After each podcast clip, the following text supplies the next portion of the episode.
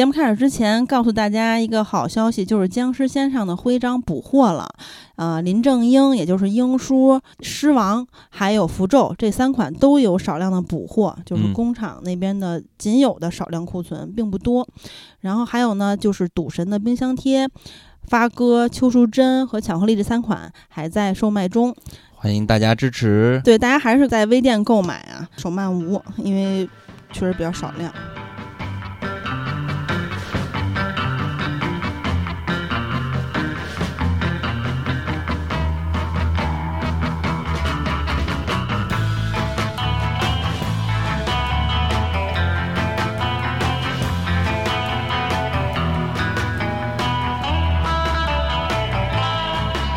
大家好，这里是电影不无聊，电影有的聊，我是金刚。我是喜儿。我是小胖，我是萌姐，哎，大家发现啊，这期咱们说了一下电疗的最古早的 slogan，用了很多年。嗯近期是没咋说啊，复播之后，嗯但是这一期的主题呢，非常适合咱们再来回味一下咱们的老 slogan，因为这一期大家留言都是上学时期的美好回忆。对，本期呢，咱们正好是赶上，你看这个。呃，差不多也是返校季了嘛，虽然晚了嗯两天，主要是那段时间是那个中秋，对吧？所以就对，那耽搁了一期节目。那这回呢，咱们还是要抓住这个返校季，九月份来跟大家追忆追忆我们的学生时代。对，那你看，一提到这个学生时代，像小胖肯定就是那些分手的故事嘛，哎 哪有那么多啊？然后还有这这个呃各种美女是吧？咱们的听友啊都是被追求的故事，嗯就是学生时代有除了兄弟是吧？有这个谈恋爱，情窦初开嘛。对男生像什么篮球什么乐队是吧？摇滚乐什么的。嗯，那除了这些，还有很多一定是咱们听友都有的集体的共同回忆，就是影视剧。所以呢，本期呢，咱们就和大家一起来聊一聊学生集体观影的那些电影啊、嗯电视作品。打开尘封的记忆，去看看曾经那些美好的印记，是吧？嗯青春印记。真的，他其实在网上，呃，关于这个话题，其实有好多人在分享。嗯但是我们看了一下咱们的听友给咱们留的这个言啊，发现、嗯哇塞，秒杀，就是从数量到质量上面都嗯秒杀。太感动了。就这个质，所谓的质量指的是大家真的是情意满满啊，有很多嗯朋友也讲了一些自己以前的事儿的细节啊，包括他们因为回忆这些事情产生的一些情感，真的嗯是很让人动容。那咱们就看看大家是什么样的回忆啊，各种各样的啊，一个人一个回忆法。有的还挺搞笑的。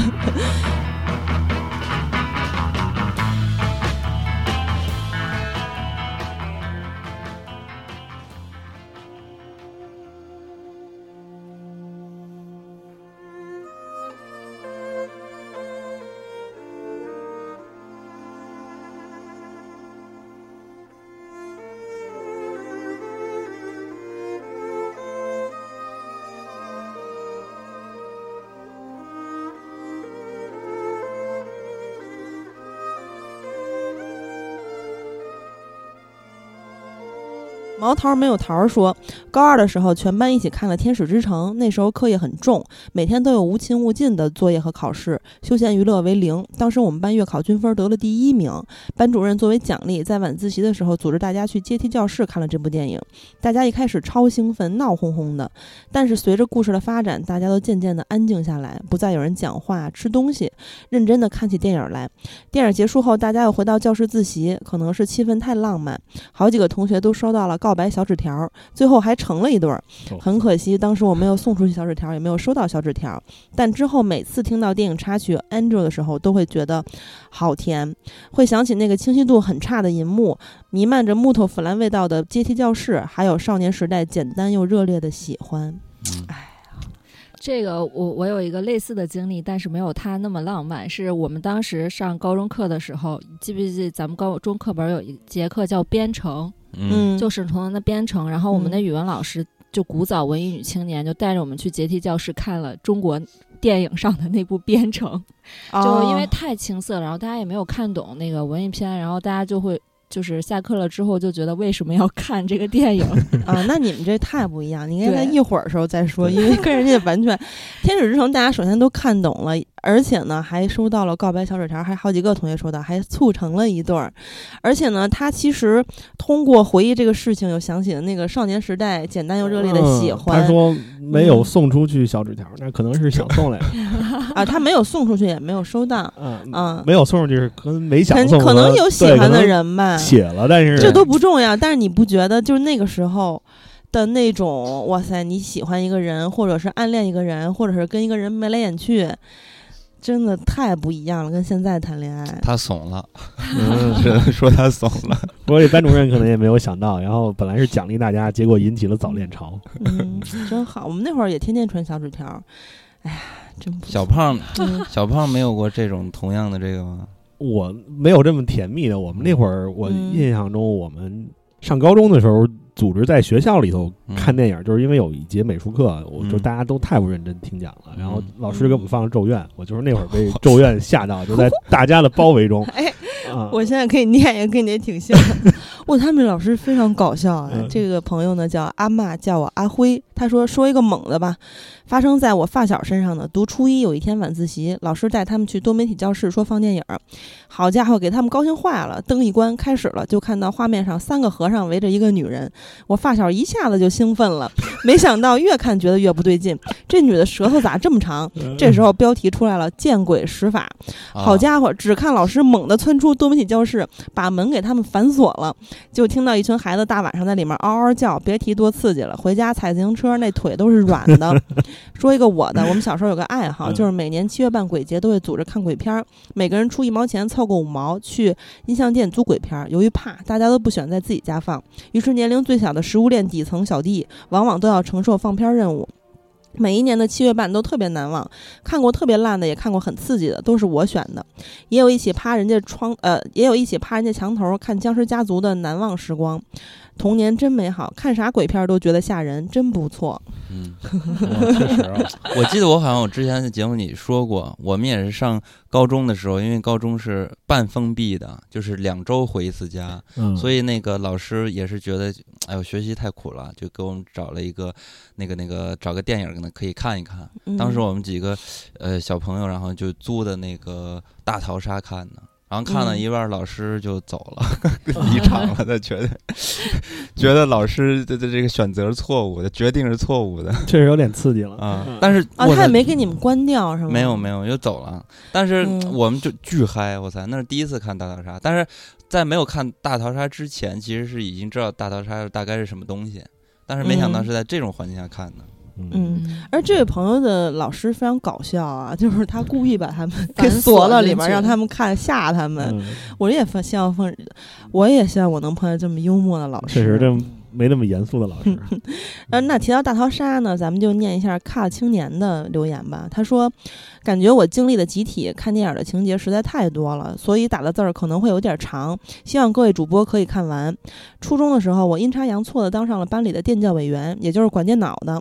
我常常偷偷给同学们放各种电影，甚至放过一些岛国动作片儿。因为我们是直升的高中，初中和高中同学基本差不多，也是之前我如此得民心的行为，在高中我又当上了电教。但到了高中，我逐渐爱上了看的电影。我们班每天看的电影也变成了《大逃杀》《下水道的美人鱼》《杀死比尔》《群尸玩过界》，甚至《杀手阿姨》。终于有一天被正义的同学们举报，结束了我罪恶的电教生涯。当时老师让我写检讨，解释清楚为什么放大逃杀，以及大逃杀到底哪里好。我打算找找讲过大逃杀的电台才知道的电聊。对，咱们电聊录过一期大逃杀。那他听得很早啊，很小啊，那会儿还。啊，对啊，看青年比较年轻。咱们聊过大逃杀吗？大哥了，咱们聊过大逃杀的专题。我都不记得了。已经不是当时的那个你了。当然是那个复播前的事儿了。嗯那时候好多听友都是通过某一期，比如说《绝命毒师》嗯权力的游戏》《大逃杀》《异形》《昆汀》等等，就是这样搜索而找到的我们，也是为了完成作业呀、或者是什么向他写检讨，嗯我也是第一次听说啊。然后他还有说啊，说高一的时候，我对上一届的一个学姐很有好感，她也喜欢看电影。我经常找他聊天儿，在我求了好几个月之后，他终于同意和我一起看电影。虽然是线上，但我还是十分激动。我觉得和喜欢的女孩一起看电影，就应该挑没看过的，一起享受那种新鲜感。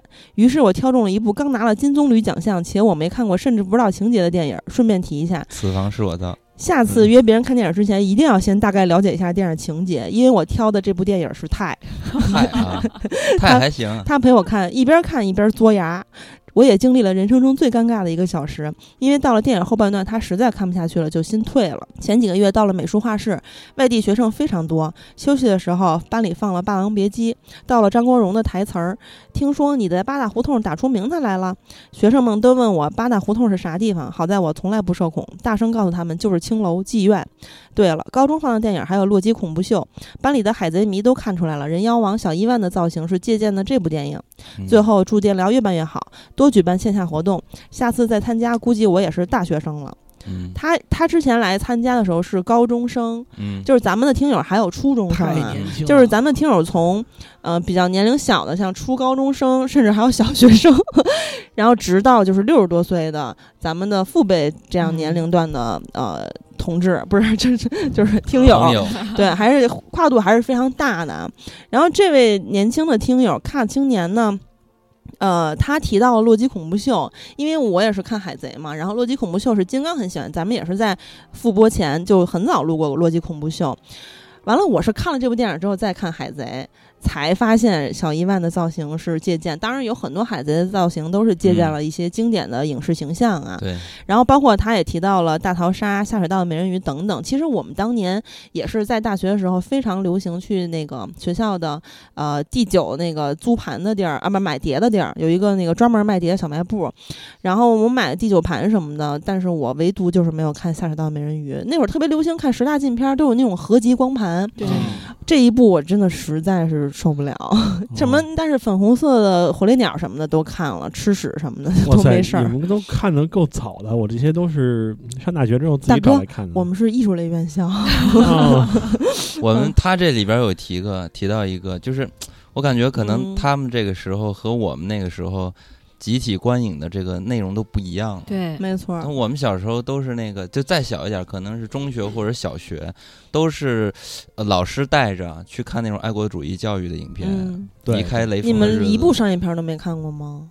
后边儿我印象不深了，反正基本上都是这种，是可能是政府或者国家要求的那，种。我们小时候也都是，他每年都有可能有这种要求嘛，嗯就是要素质教育。然但你们小时候没有就是几个小伙伴租录影带看吗？啊有那有，嗯，那就是我当时看《午夜凶铃》就是那么看的。我有我有哦去邻居家大哥家里面看看毛片的经历，但是没有说谁一起租个盘 哇塞。你感觉你这事儿有点玄机啊！大哥带你去看毛，片，那那是我爷爷家那一邻居，人家住我们隔壁，然后大哥比我大六岁，呃，有的时候我老去他们家玩电脑，跟他打拳皇什么的。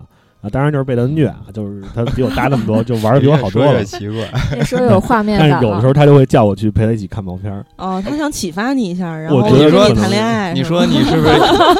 你说你是不是记忆中有有一部分记忆被你深深的隐藏了，因为受到了伤害？那倒是没有，只因为记得那个我我还记得我们看的都是那种就是男女向的毛片儿，不是那种男男向的毛片。嗯，大哥怕一下是让你太紧张了，先让你先过渡启蒙一，下，嗯，因为大家可能没看过小胖高中时候照片，非常的瘦白高对啊，然后很秀气，很精致。那是我上小学的时候的事儿啊。高中高中那个谁，那局长给我，看的。他是说看片儿是小学的时候，可能你小时候也是那样清秀的吧？啊，可能就是招大哥喜欢那种。大哥一直喜欢你说确这个。实啊，确实有一点。那咱们继续啊，二小说，记忆中学生时代的电影都是村里的佛诞放映日，佛的生日，闽南会举行隆重的仪式，并大宴宾客。晚上村里会有大戏，会放映电影。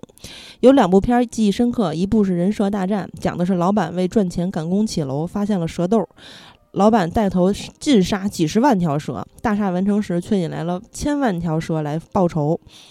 豆瓣条目片名也是后面查到的。整个片子看着这些蛇蠕动来蠕动去，汗毛一直是竖着的。记得那些蛇还会坐电梯，真是厉害。听说这部电影用的是真蛇，讲蛇报复人类，结果死了挺多蛇的，真是。有同学看完这个电影。还去抓小蛇吓女生。恐怖的是，最近隔壁小区出现了很多眼镜蛇，昨天抓了三条，我就怀疑是我们小区对面的楼盘在挖地基挖来的。另外一部电影就是《鬼新娘》，应该是小时候印象比较深的鬼片，小伙伴看完都不敢回家。至今我对挂满红灯笼的场景也有些阴影。这个鬼新娘呢，不是一次提到啊，咱们其他听友也有留言，但是《人蛇大战》是唯一一个我都没看过，我特意去查了一下，是比较古早的一部电影。然后这位听友二小呢，还小超发了我四个视频，就是在微信里发的。嗯，然后那个视频里真的有好多蛇，就是他们家附近。小区里的蛇吗？对他说他们龙湖那边拿的那片地非常大，有十三期，本来是农田小溪，附近还有好几个公园儿。说白了就是人类侵占了他们的领地。嗯，那里面蛇里面，他说有一个视频里面，呃，有一对儿是眼镜蛇，非常猛。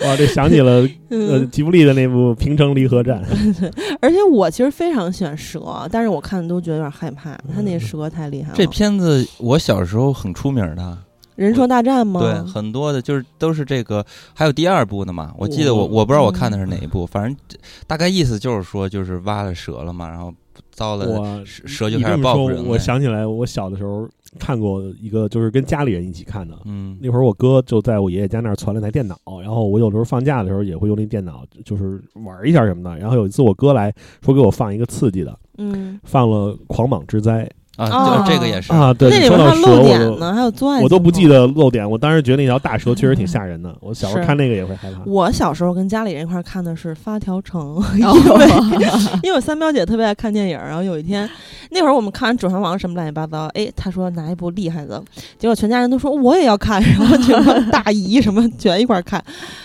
给他们太刺激给他们吓死了，真的太刺激了要没有人说话了，非常尴尬。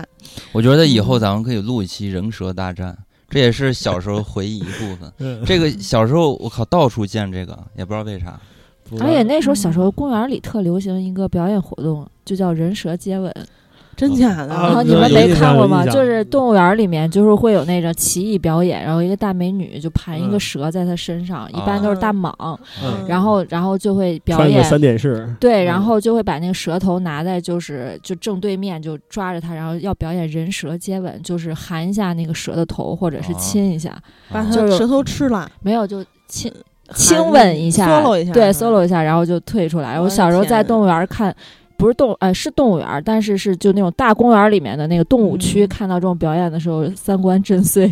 然后我们小时候真的很狂野，是。嗯，那会儿还有哈利和毛毛，我特喜欢他。哦，我也那个动画很然后片确我还去实那个跟他俩合影来着，穿穿着公主裙，我只在电视上看过，我小时候超级喜欢。哈利那背带裤，哎，嗯毛毛的背带裤，我简直太爱了。我跟他俩都合影了，当时特别开心我。太羡慕了，你还有那照片，我想有，一会儿给你看。好，一九四三说，上高中的时候，我总是会偷偷拷很多电影在班里的电脑上，电脑连着投影，一般都是老师用来讲课件的时候用。有一次下午，因为整个年级的老师都去开会，就让我们自习，我就趁这个机会在班上给大家放《告白》这部电影，我自己也看了很多遍，无论是摄影、音乐还有故事，在当时都给我许多思考和震撼。电影放到一半的时候，班主任回来了。看到大家都在一言不发的看电影，就跟着看了一会儿，然后问看的这个电影讲了一个什么样的故事啊？我大概给班主任描述了一下剧情，到现在还能记住。班主任听完以后那个满脸问号的表情，班主任觉得你们不怀好意，你们看了一个跟班主任有关的电影，确实，我觉得哎，真的作为班主任来说太有代入感了，而且作为一个比较传统的班主任，听说一个老师 要去报复，然后杀同学们，还就是前面各种计划谋划，你在整内涵我。哇塞，简直是太有意思哦，了。这片儿挺牛的啊，嗯这在嗯大陆绝对上不了。对，那是我看告白之后，真的非常喜欢那部电影。啊，我嗯当时也是觉得很震撼啊。嗯，嗯，那这位朋友呢，他看的就比较多了。他叫 Wake Up，他说，初中、高中那会儿租了各种恐怖片的光盘，和小伙伴一块儿看《午夜凶铃》《咒怨》《山村老师》等等，挨个都看了一遍。有次在同学家看《咒怨》，加加椰子的头发从房顶上下来的时候，我们的头顶天花板也开始沙沙作响，吓得我和小伙伴都暂停不敢看了。后来发现是他家天花板里面有老鼠。上大学大家都有电脑了，就开始找各种禁片看。一般大家都挤在同一个人的电脑前一起看《索多玛一百二十天》《下水道的美人鱼》《满清十大酷刑》等等。嗯不过记忆最深的是，我们一天连着看了好几部《死神来了》，然后出门做任何事儿都有阴影，走在马路上，身边过辆车都要抱着头，担心被车轮压起飞起的石子打中头，然后嗯挂掉。还有午饭的时候，一人抱着一盒饭，一起坐在宿舍上铺看电视上播出的《海贼王》。那会儿的电视还播出《海贼王》，好厉害！还有一次，大学全班女生集体翘课，聚在一个女生宿舍看电影儿，我贡献了我有低音炮的小音箱。那天我们看的是《厉鬼僵硬》，我记得电影结尾那个女鬼突然出现，吓得我嚎了一嗓子，还哆嗦了一下，一屋子人都被我给吓到了。电影没有吓到他们，我把他们吓了半死。从那以后，我们宿舍的人再也不和我看恐怖片儿了。但我自己也不敢看，所以每次看恐怖片儿都离电脑大老远，贴住我背面坐的室友。好怀念那时候啊！即便是每个人都有电脑，还是喜欢聚在一个电脑前看电影、看动画片儿，嗯集体观影的氛围真是太怀念了。哎我发哎现咱这真们的是这轨迹其实都差不多，就对就大家都是很在这个时间段都很爱看这种禁就是片儿啊。可对还有能这启恐怖片儿蒙的恐怖片儿对入门级的，对，嗯当他说这个场景，我也有，我操，也是挺难忘的。是我我上大学的时候跟大学室友也是一起连看几部《死神来了》，那真是那那一系列的电影看完真是嗯浑身都不适。对而且我看完之后，我也很担心我也出事儿，对 特别有代入感。但但我是大学那时候就没有这种，嗯什，么你是跟绿巨人一块儿看恐怖片儿呗？没有，是我当时还没有搬到小齐儿他们那宿舍呢，我们在嗯我们自己的宿舍，然后一帮人看着，我宿舍有一个大伟。就是人人特别狠嘛，人狠嗯话不多那种，但是看恐怖片的时候就吓得跟狗一样。然后看了看呢，就是他一个人本身一个人在看，结果看着看着就身边身后的人越来越多，越来越围人越来越多，就大家全都看这个鬼片儿，看着看着突然就有人一嗓子，那那大伟直接就咱们那个房间直接哇就冲到四楼去了，我们在五楼，特别夸张。然后这是他的发生一次，我也有一次。我操，那次也是给我吓够呛。是当时，呃，有几个我们关系挺好的，然后我们他们当时住在咱们学校后边儿租的那房子嘛，嗯，然后我就找他们玩儿去，然后晚上我们就一块儿看那个。然后当时就当时看的是一个韩国那鬼片儿，我忘叫啥了。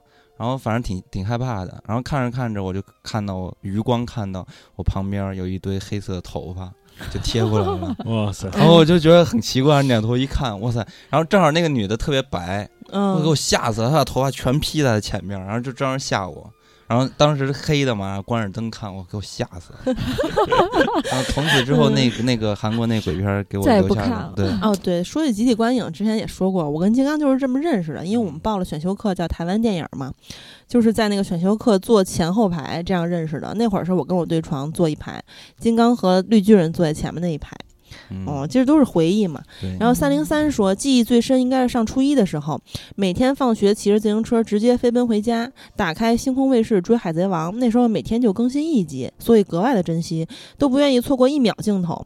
然后第二天回学校跟小伙伴激烈讨论剧情，再畅想一下后续的故事发展。喜儿也是海迷吧，希望你也分享一下那时候看海贼的故事。当时放的都是国语配音，看的时候也没感觉有突兀、尴尬，不得不感慨一下，当时弯弯的一大批优秀配音老师，什么龙珠啊、柯南、火影等等，一开口就是童年回忆。对，星空卫视这个台有时候还会放国产当时优秀的动漫、港片儿、好莱坞大片儿等一系列电影和动漫，算是开启了我热爱电影的起点吧。（括号节目老粉儿了，资深潜水员，第一次留言，哈哈哈祝愿喜儿天天开心，刚子越来越帅气，希望节目永远都会在，越做越好。哎，这位朋友，为了你呢，我掏出了我尘封多年的笔记本儿，哎，上学的时候记《海贼王》台词的笔记本儿。曾经我上学的时候的这个同学看到了我这个笔记本儿，嘲笑了我一个学期，因为我记的台词是什么呢？比如说，啊，你的脑袋比僵尸腐烂的还厉害，什么什么啊？我不是为了去送死，而是为了向前进啊！什么这个。在奥兹站起来的那一瞬间，他们就做出了迎击的准备啊！什么？这又不是小孩子在打架，对真正的海贼来说，死根本不算是威胁。最搞笑的是一个，他们就是因为这个嘲笑了一个学期啊，说。草帽小子，你这混蛋，就去见识一下新世界吧！真正的恶魔就在那里。这是月光莫利亚说的。他们说你他妈记的台词怎么那么二逼？就没有什么深刻意义这种特别口语的嗯啊。当然，我有也有记一个台词，我至今都非常喜欢，就是索隆说的，我最爱的海贼王角色。他说：“不要同情失败者，会伤害他们的尊严。我哎太中二了，还得是索隆，怎么了？太中二了。我我又发现巨搞笑，哎，这鸡皮疙瘩都起来了。是我记得太傻了。呃，罗拉船长说：“我可是这场赌注的负责人哦。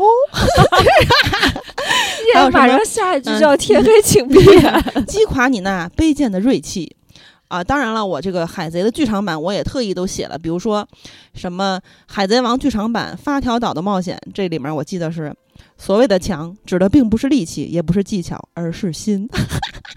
怎么回事儿啊？反正就都是类似于这种，嗯，我发现了你喜欢这种很帅气的这种台词。对对”，对，出招前喊的那一句就。对特别傻，你看就还有这种是打架赐予我力量吧别人就不想跟你打了。不是真的，你放到那个剧情里一点儿都不傻。如果大家看过《海贼》，绝对会知道我在说什么。但是现在单拎出来有点奇怪啊。然后有一些台词也是比较符合我个人价值观的，比如说《海贼王》剧场版《发条岛的冒险》，还有一个他说。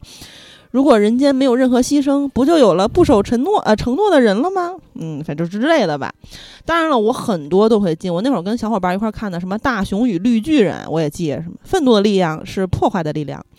啊，然后等等吧，什么那种什么《名侦探柯南之站立的乐谱》，啊，嗯、比如说狮子追兔子的时候要出全力哦，这什么呀？哦我不想念了，反正就你什么时候记的？呃，从初中到大学我都在记，哦我有很多记台词的本儿，呃，就是。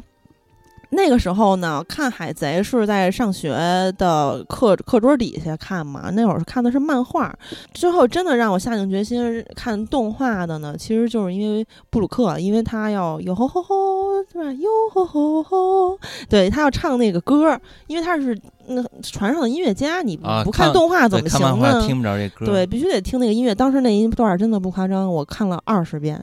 完了之后，我前两年还发到微博、什么朋友圈之类的，还写深情的写了一段话，真的太美好了。就是伙伴们一起在大战之后，然后唱歌，然后一起欢呼，这不就是相当于咱们的学生时代吗？好，继续啊，跑题了。松饼说。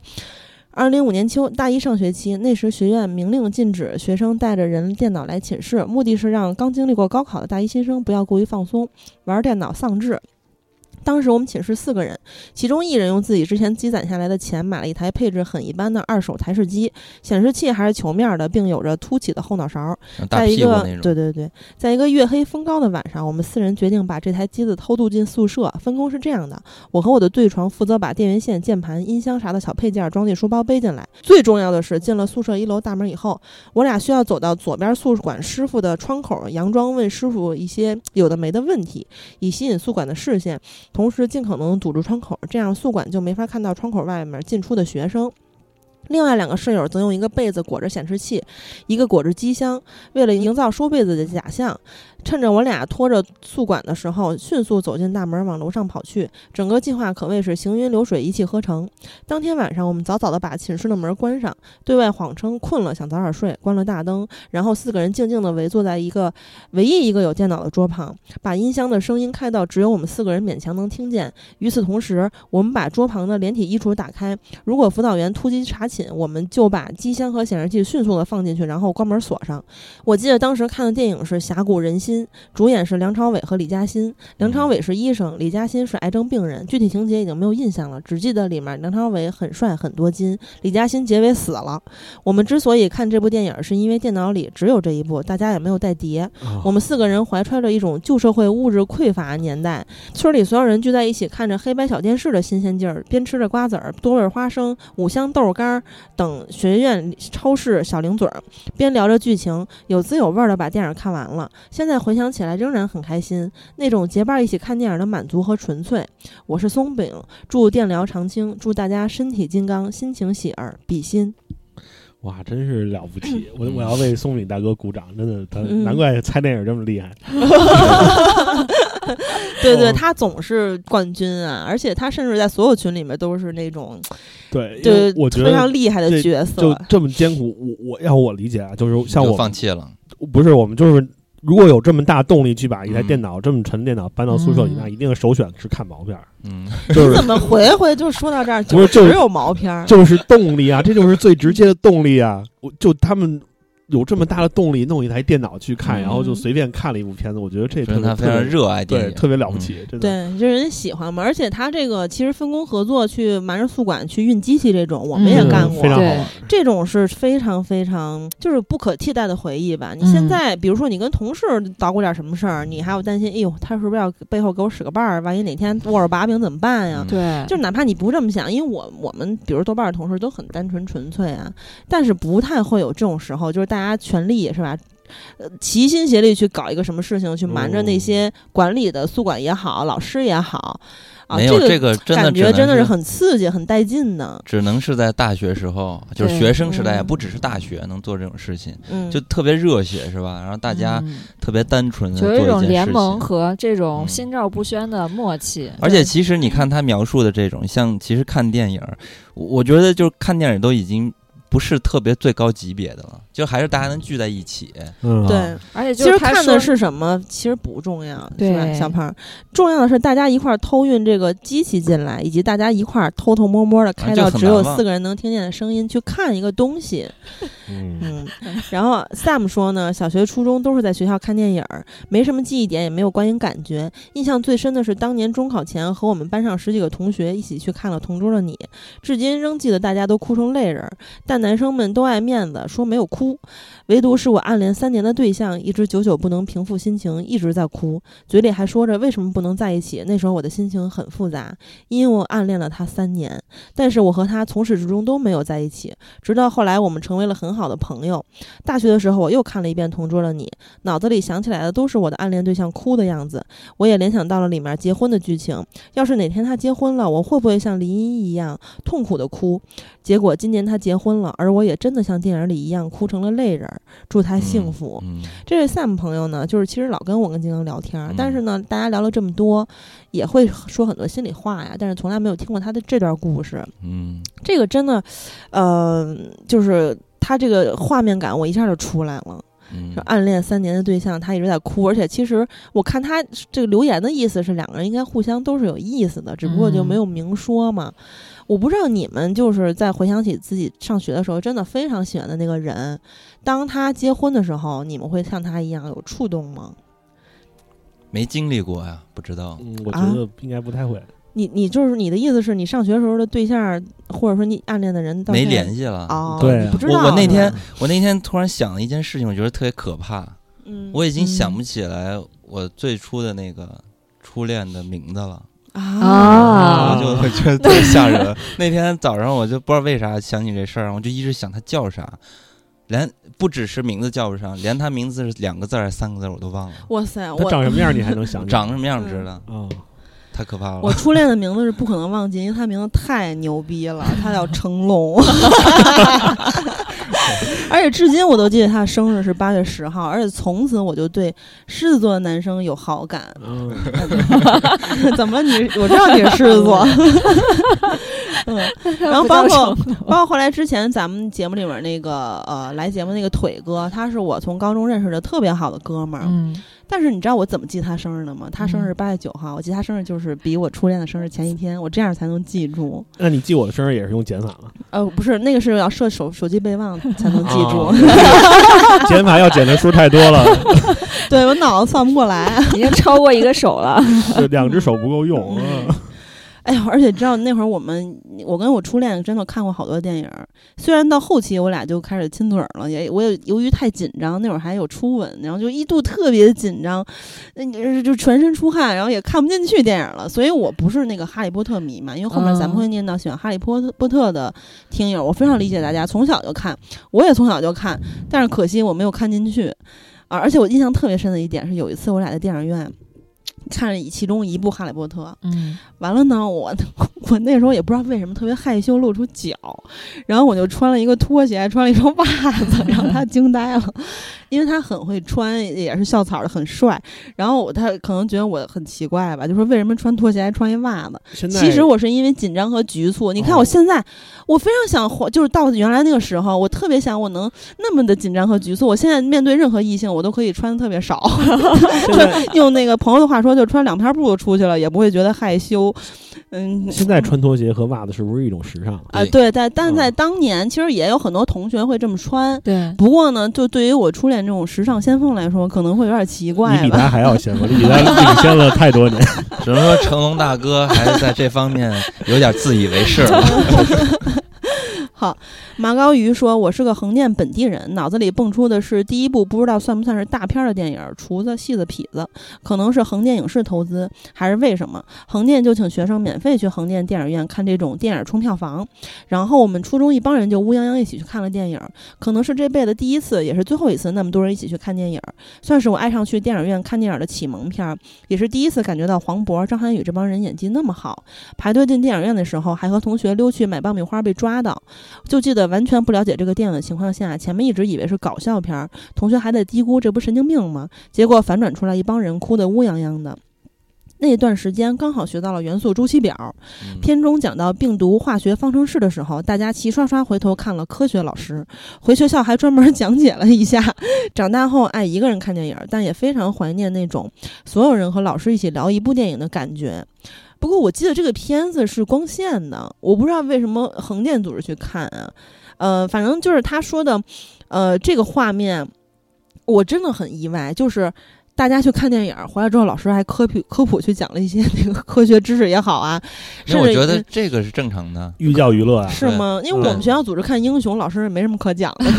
对，但是有写观后感吗？对我小时候也没有小时候最烦的就是这种，就是看电影挺开心的，对，但是老师总是看完电影必须得教多少字多少字的观后感。嗯，我记得小时候印象特深，就是有一个叫《背起爸爸上学》的电影。啊，对，嗯。就也是组织去看，然后嗯、看电影那个地方离我们家很近，然后我就三四个小伙伴就看完电影就去我家玩了，然后就顺带写作业。这时候我妈回来了，就突然很正式的问：“你们今天看这个电影，就是有没有受到教育？”嗯然后嗯我一个小伙伴就说：“说阿姨，那个电影里面根本就没有我背起爸爸这个情节。”然后我妈就一下开始上价值了，就是嗯开始讲课了，对，就开始讲课了，然后我就哎呀，实在是觉得非常尴尬，然后就、嗯结果我那小朋友特别捧场，就因为我妈说，虽然没有在具体的电影影片里有背起爸爸这样的情节，但是他在心里是把爸爸背了起来的。就上 上升到这个精神层面，然后我那小朋友就听呆了，说：“阿姨，你讲的真好。”然后等临走的时候还跟我说：“你妈妈真厉害。”然后其实我在家已经就脚脚已经抠出了三室一厅，那他可能是真的这么觉得，而且确实萌姐的妈妈，她就怎么说呢？就是不是讽刺啊，是不是不是那个坏话？就是他甚至有些爹味儿，就是他妈是那种很强大的女性，嗯然后有时候会就是给萌姐一些精神指引，然后她呃这样会是有时候感觉说教意味是有点强的。给萌姐上上党课什么的，对，不愧是体制内的领导。就突然就树立一下核心价值观。然后 A M N E S I A 说，高中时音乐课全班一起看的《歌舞青春》系列，记忆里真的是很小的一个电视屏幕，前排熙熙攘攘的挤着一群女生，其中有我学生时代唯一暗恋的女孩子。我坐在最后排，时而看着荧幕，时而看看那张最美的侧脸。她笑，我也笑；她哭，我没哭。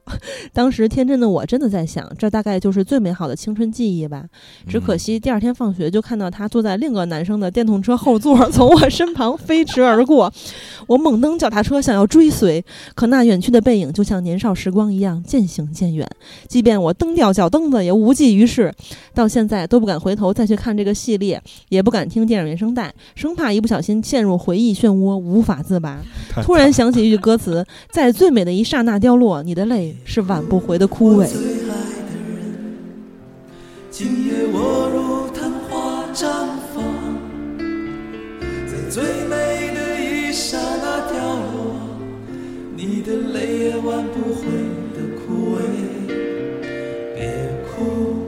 最爱的人，可知我将不会再醒，在最美的夜空中眨眼，我的梦是最闪亮的星光。是否记得我骄傲地说，这世界我曾经来过？不要告诉我成熟是什么，我在刚开始的瞬间结束。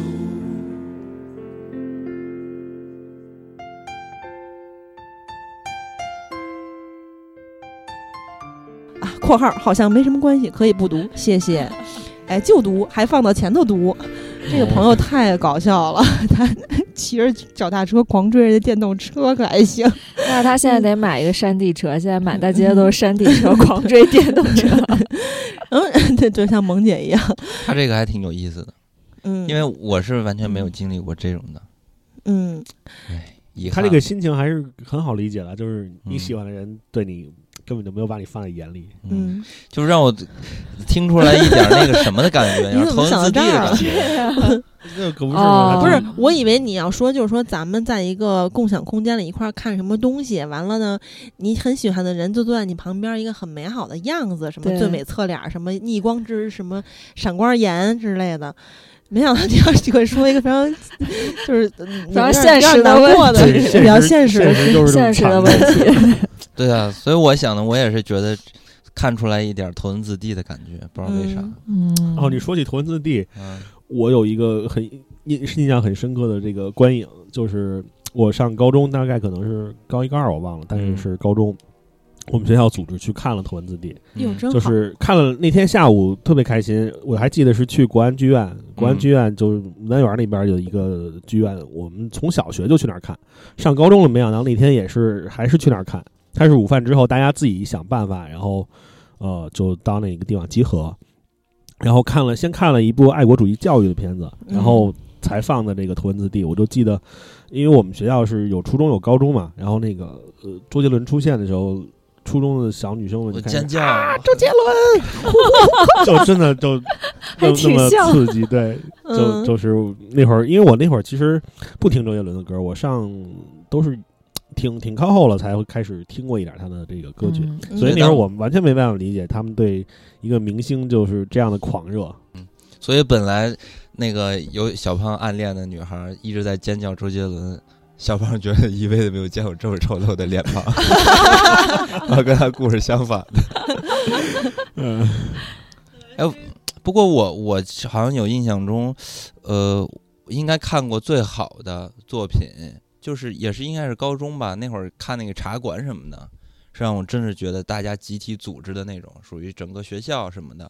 就整个班级，因为好像当时是讲到这个文章了，对，呃，语语文课本专专门嗯带着去看，看了茶馆什么的，呃，骆驼祥子，还有什么雷雨，对这是真的好。嗯我们也看了，我们甚至还组织看过《游园惊梦》的昆曲。啊，这个那你们睡着了吗睡着了，睡得贼香。就是最难忘的一个就是看编程，一个就是看这个《牡丹亭》的昆曲，嗯，就全部是老片儿纪录片。嗯就没想到我上高中的时候，我们那个语文老师如此文艺。嗯，对，后面还有一些英语老师、语文老师、音乐老师放的片子，咱们来说一个英语老师放的吧，他叫天人举。这位朋友说呢，有个小学到初中的同班发小，他姑姑是高中英语老师，后来教了我一年。小学五年级《指环王一》大陆上映，高中发了票集体看，他姑姑给了他两张票，我们和一群英高中生看了《指环王》，看得目瞪口呆。片头围攻索隆，联军整齐划一的动作，一下子就把我的情绪冲到了高潮。看完后十点多了，谁也没想到会看这这么久。他奶奶来接我们，哈哈哈哈！时隔多年，大学毕业了，《霍比特人》第三部上映，去电影院看最后一幕，应该就是《指环王》第一部吧。巴金斯出走，幽谷前在袋底洞那一段儿，好像一下子就把我带回到了十几年前，我的情绪又一下子冲到了顶点。彼时彼刻，恰如此时此刻。然而发小在北京，我在杭州，联系也少了。那一刻，激动、怅惘交织在一起，却又即刻逝去。毕竟年龄大了，不会沉浸于某种情绪太久。对，这个说的就很现实了，这就是咱们的现在嘛。嗯，但是其实我有时候也挺怀念，我会，呃，沉浸于某种情绪特别久的时候。之前虽然说咱们录那个，呃，叫什么婚姻故事的时候，我就说了我的一些方法，就是让自己怎么回归理性，就很快的止损，然后怎么去，呃，去处理这些那些的对自己当时有就所谓的困境的是一些情感的问题也好，情绪的问题也好，就现在咱们可能作为成年人，可以比较熟练的处理自己的情绪了。嗯，但是我挺怀念那个没法处理自己情绪、无限的肆无忌惮的发泄的时候，所以现在我还是保留了一部分这样的自己。嗯比如说我有事儿的时候，我还是跟你们 谁都说，然后我去喝大酒或什么的。但是也好久没事儿了啊，就是、嗯就是现在就是越来越可能。就是情绪波动的时候少了。我我忽然明白了，我忽然明白为什么有那么多人喜欢没事儿找事儿了，嗯，是要发泄一下就一定，要舒畅一下。有发泄的理由才行。嗯。嗯，嗯，那种感觉确实很过瘾。不过你说到没事儿找事儿，我就想起那个年代，就是大家一块儿不是看电影啊，是全班同学一块儿看什么安妮宝贝儿啊什么之类的。哦，书的小什么漫游 Story 一百里面的一些那种现在觉得很矫情的小文章。哇塞，那会儿真的是出现了一些没事儿找事儿的同学，天天哇塞自己就没什么事儿就抑郁了啊，我难受，就是黛玉那感觉来了。而且啊还有就是还有一种就是在穿着打扮上突然突然向《小时代》靠拢的那一波人。嗯那我没有经历，因为那会儿我已经毕业了。可能青春就是有这样的部分啊，就是我们被某种东西吸引了，我们也搞不清楚是什么，然后我们但这也就去模仿一些。对，这不算没事儿找事儿吧？那我当时看《古惑仔》买木屐，这个 对比如说多喜就是觉得帅啊，对对对，那个多喜乐说，可能是我年纪太大了。我们那会儿一块儿是看《古惑仔》，看到自己给自己分配角色那种，不用问，我就是山鸡。我还特意问了一下南哥，我说你是谁？他说我必须是山鸡啊，因为他大家都想当山鸡，对他那个身份证照片，当时就把这拿这个骗我。我一看，我怎么回事儿啊？怎么跟山鸡长得一模一样，还比山鸡精神点儿感觉？嗯，然后但是我看《国仔》的时候，不知道为啥，就对于柯受良印象特别深，好像是因为那个时间是。段是柯受良飞越黄河的，是吧，对，哦，哇塞！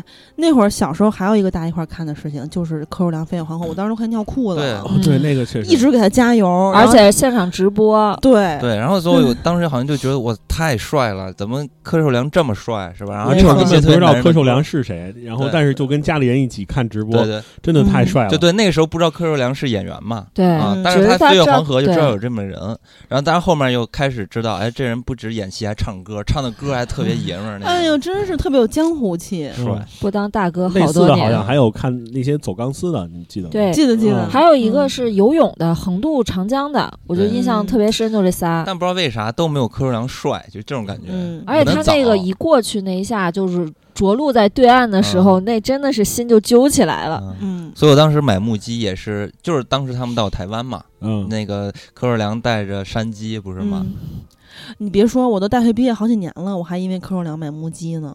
然后我我姥爷不是去呃日本留学了八年嘛，然后我们全家不是也都是因为他的原因会说日语嘛。完了，我姥姥还特别严肃跟我说。说那个别老穿木屐，你这个脚容易放向外横向的扩散 什么之类的，哎，也不知道真的是有没有依据。现在想想，其实挺傻的。那会儿，嗯那会儿就当时是这样，当时那会儿什么，呃，穿那背心儿，跨栏背心儿，穿木屐，然后街上嗯横着走，就那种感觉。现在想想特别傻，二溜子。对呀、我跟那个小迪录的那个视频里，不还特意借了你去那个泰国买的那个，嗯，就是非常像《古惑仔》里面柯受良啊穿的花衬衫。啊，然后穿了一条你的那种稍微阔腿的裤子，然后穿了一条啊，我俩各穿了一双我去泰国买的呃草编底的夹脚拖鞋，那个时候就缺一块金表，要不然这东南亚柯受良的风格又出来了。得个 金劳儿是吧？好，田方宇，咱们说到汽车了啊，他说的跟汽车有关，他叫田方宇呲呲。上学的时候，学校发了电影兑换券，和小伙伴一起去看了《变形金刚》，当时觉得我操太牛了，以至于一段时间就期待爸爸的车哪天能跟我对话。半夜会悄悄在阳台看看车有变形吗？这个真的虽然很短，但是我还想嗯念一下，因为呢勾起了我的回忆。小时候是跟小伙伴一块儿去看《侠盗猎车》，嗯，完了我就天天幻想我爸的车能跟他一样，就是我经常在车里跟那车说话。那会儿呢是一辆九十年代初的普桑，啊，我记得特别清楚。那啥，霹雳游侠吧？我爸的车是九十年代初不是的普桑我我知，道，我是说就是很老的那种。我说你看的是霹雳游侠，那我能跟霹雳游侠里的车对话，我只能跟我爸的车对话呀。我知，道，我就是意淫嘛，我一直盼望着他有一天能像霹雳游侠里的车一样，也能给我弹射出去什么的，我知道，我 跟我对话。我是说你刚才说的《侠盗猎车》有这电影吗？哦，对不起，我说错了，应该霹雳游侠，霹雳游侠完了之后，还有一点就是看完霹雳贝贝一直在阳台等那个外星人来接我嘛，啊因为他说他在阳台。反正就是我很容易去意淫，呃这个特别容易相信一些事情。幻想很好，很好。我觉得你 你要是真的能坚持下去的话，你可能一直跟你的爸说，跟你爸那辆车说话说话，然后他烦你了就把你弹出去了。那那太好了。包括那个后来咱们录《回到未来》啊，嗯虽然不是小时候看的，但是也真的是感情挺深。我刚刚在录节目之前还看那个爱群的听友分享给我一个呃 UP 主，他就是天天讲玩具的。其中有一个视频，就是他去上海刚开的一家 Hot Toys 的旗舰店，嗯，哇塞，那里面有一个回到未来未来的展区，当然更大的篇幅肯定留给了漫威和星战等等。嗯但是当我看到回到未来的时候，我就特别想拥有，就是跟车有关的一些电影，就特别让容易让你带入。你你有没有感觉？还是霹雳游侠就是帅，那个因为太太小了那会儿看，嗯那霹雳游侠当时那主题音乐也特别帅。嗯，其实咱们那个经典时分也挺。想录一期霹雳游侠好多人的。没看过，应该对，但是感觉年轻一些的听友会比较没有是吧？没有那感觉。车好像是什么庞迪克，非常帅的一辆。我之后还特意去查过，也忘了。前面它那个灯灯就是呜呜嗯呜呜一直在游动，跟那嗯个哎苹果新出那个灵动岛一样。哇塞，灵动岛比它差太多了吧？而且我看有些人晒说灵动岛也不是很灵动。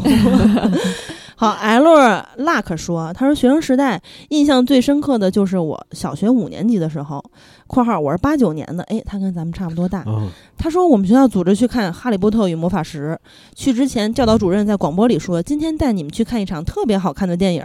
当时我们都觉得他又在吹牛了，结果下午去电影院看的时候真的很惊喜，因为第一次看这种魔法题材的电影，主角年龄又跟我们当时一样，就特别有代入感。所以我当现在也是个哈迷，真的是电影陪我们一起长大的，可以说是我我们小学拉我入的坑。现在想想，我们小学虽然是一个普通上海郊区的一所小学，看的电影都挺新潮的。小学里还看过《侏罗纪公园》《勇敢者的游戏》《恐龙》等很多大片儿。后面的印象就是高中的时候加入了个英语电影社团。一开始还放各种欧美电影，后来社团老师说众口难调，就给你们放动画电影吧。那个时候基本每周一部动画，什么《虫虫特工队》《玩具总动员》，很多皮克斯、迪士尼的动画都是在那个时候看的。所以我现在也是个皮克斯的粉丝，最怀念那个时候，每次社团课前去门卫那儿的小卖部买包辣骨头、香菇肥牛。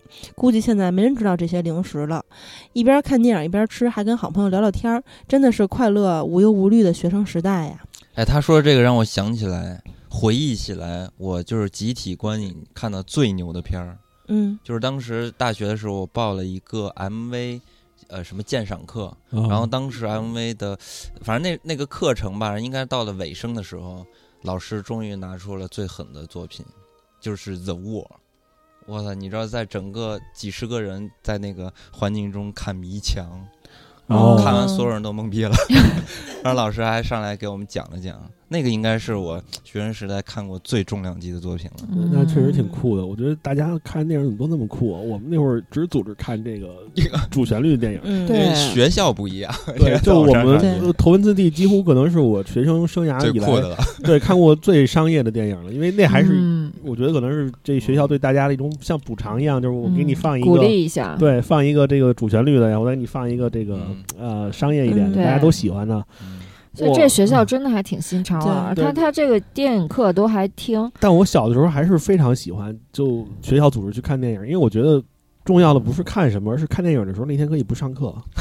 哦，你要上什么价值？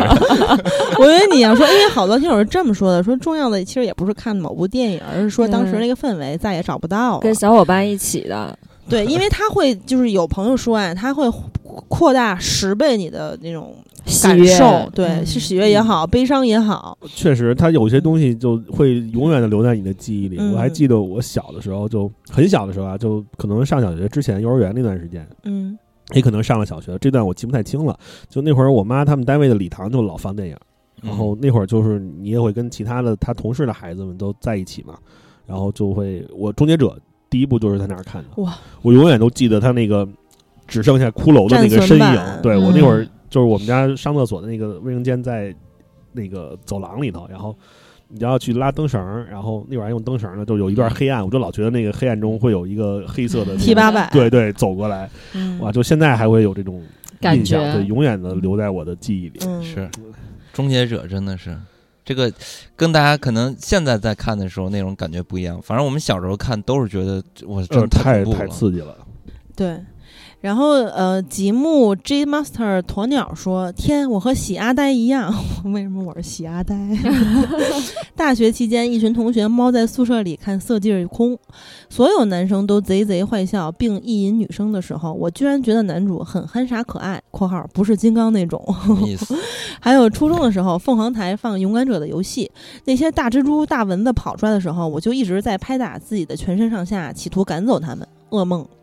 呃，对，这个色即是空，其实是我在转发咱们这一条的呃互动话题的时候发到朋友圈的和微博的。因为我们上高中的时候，呃，我们体育生不是不用上体育课嘛，当时也有一些同学翘课，就在班里放了色即是空。我当时看，当然也是觉得挺怎么说，有点带劲吧，但是更多的感觉是紧张，因为我们高中很奇怪，就是其实他，呃，我发完这条之后，好多听友说你们高中管得可真严，不然，因为我们学校。打架、旷课、谈恋爱根本管不过来，但是呢，就会有一些奇怪的处分，比如说有一个同学坐在窗台上擦玻璃，跟斜对角在厕所的另外一个同学聊天，他被开除了。还有一个同学心情不好，跑到我们学校最顶流的心灵港湾，就那儿会配一个心理咨询师啊，就给同学们解决一些心理问题。心灵港湾的墙特别薄，他一生气把墙踹漏了，踹漏了之后呢，我们学校启用了非常牛逼的还原鞋底技术。我也不知道什么意思，反正就检查我们所有人的球鞋的鞋底，然后经经过了重重的阻碍，然后最后终破案，发现了他藏在衣柜角落里一个包裹里的他那双球鞋，然后把他开除了。我还想说一件事，就好像节目里是没有说过的，就是当这个色即是空放完之后没几天，我真的真的很震惊，就是在我们学校。呃，我们在那个班里的那个投影上面连的是教室的电脑嘛，啊，不是投影，是一个巨大的电视。我们在那玩拳皇，然后呢，有一对情侣在班级的后面关着灯，因为我们我们玩拳皇肯定是关灯嘛。他们在班级的后面做羞羞的事情，就在我们眼皮底下，在同一个班里。是高中吗？呃，对啊。哇，这么早熟，修到什么程度啊？就是就是狂修啊！哇，但没有心理素质也挺没有脱光啊！而且最牛的是，这个男同学呢，后来胳膊骨折了，右边胳膊整个掉石膏。他俩在艺术楼的厕所里被发现，女生赤裸着上身，然后他俩在做羞羞的事情。那你的学校可以的。但是我我真的特别在意，真的超级在意，为什么那个擦玻璃跟人聊天的会被开除？就是很奇怪嘛，可能他之前也有一些什么小事儿吧。但是就以这个为由头，就说他要跳楼，人也没跳楼啊呀。那他更不该开除了。你要开除我就跳楼。反正我们学校真的曾经挺厉害的，五年出过四个状元。然后这个听友叫阿杰，他说小学的时候记得学校组织看过一部俩小孩智斗坏蛋保住钻石的电影，里面的小孩防止钻石落入坏人手中就把钻石给吞了。现在早已忘了电影叫啥名字。后来到了中学，一群小孩一到假期周末就会租租光盘回家看，大家都偏爱看恐怖片和香港僵尸片，尤其凶屋叔叔和英叔系列，大家都笑得不亦乐乎，满屋都是欢笑声，连父母也被吸引，跟着一群小孩一起看。大学之后学了设计专业，看电影自然也成了必。必修课，但是宿舍集体看的基本都是有争议性的电影，大家都懂，《色戒》《蜜桃成熟时》《三 D 肉蒲团》等等，性话题弥漫在整个宿舍，每个人都兴奋地探索和享受着和性相关的一切聊天儿。也算是大家走向成熟的一个小标志吧。电影伴随我马上走进而立之年，体验了我所不可能体验过的人生，也教会了我很多做人的道理。相信这个爱好会一直陪伴我到归去那天。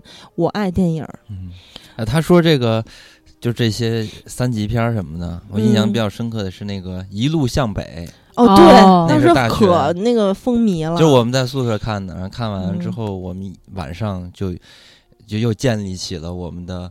男性悄悄话的节目，晚上大家就都躺在床上不说话啊，不是睡不着，然后就开始聊天，就讲过去排解一下，这样才对嘛。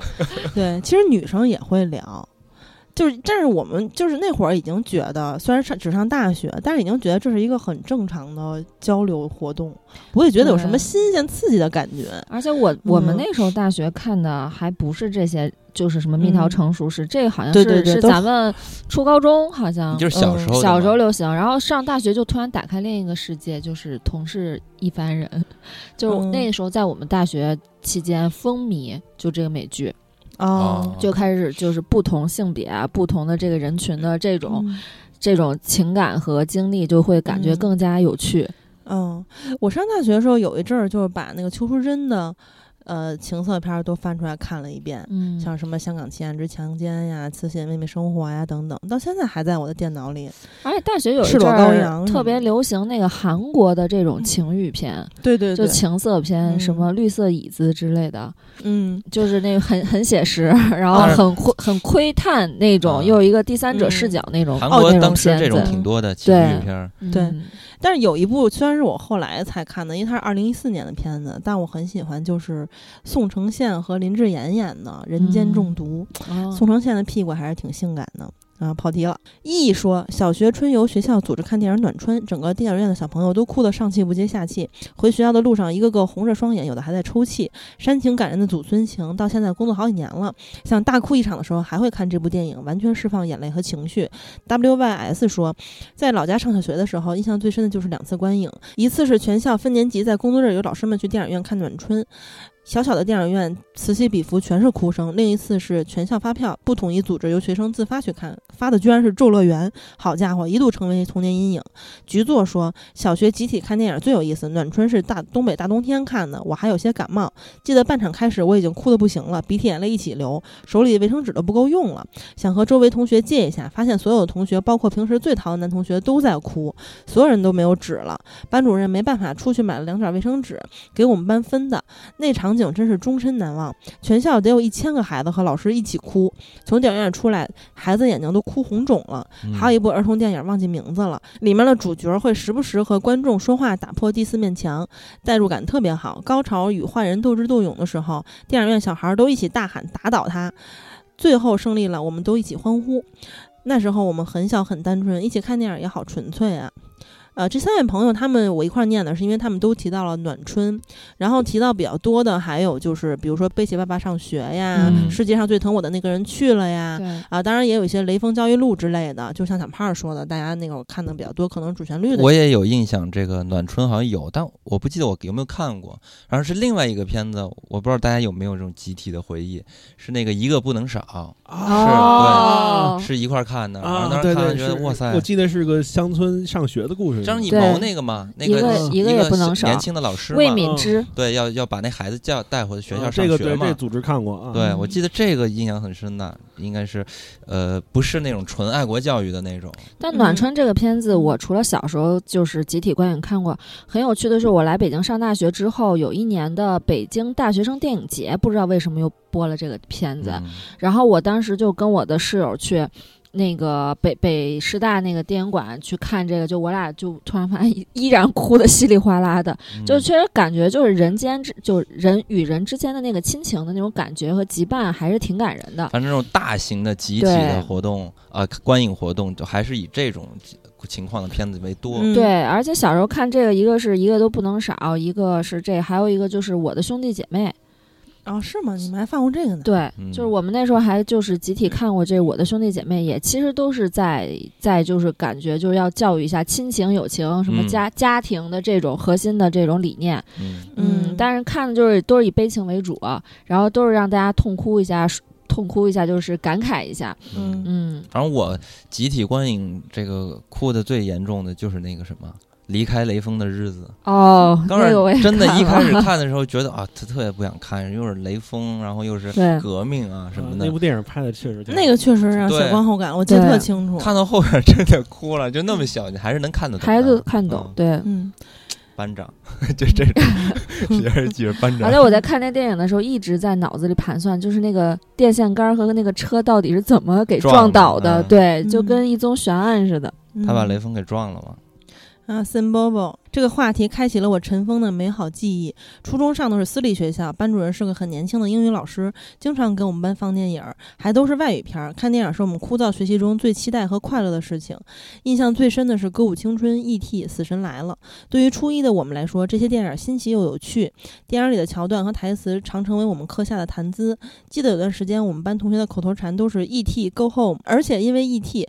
那年冬天，我们过了一个很隆重的圣诞节，大家戴着圣诞帽，桌上点着圣诞蜡烛，聚在班里办晚会，窗外下着雪，我们在跳舞和唱歌。这个场景一直留在我的脑海里。因为初中这段经历，我才喜欢上电影，后来学了这个专业。大学的时候有一门课就是电影观摩，观影教室条件非常好，老师也都找很好的片子给我们看，但是还是有很多同学缺课、睡觉、玩手机，没有了期待和认真，也再没有了当初的氛围。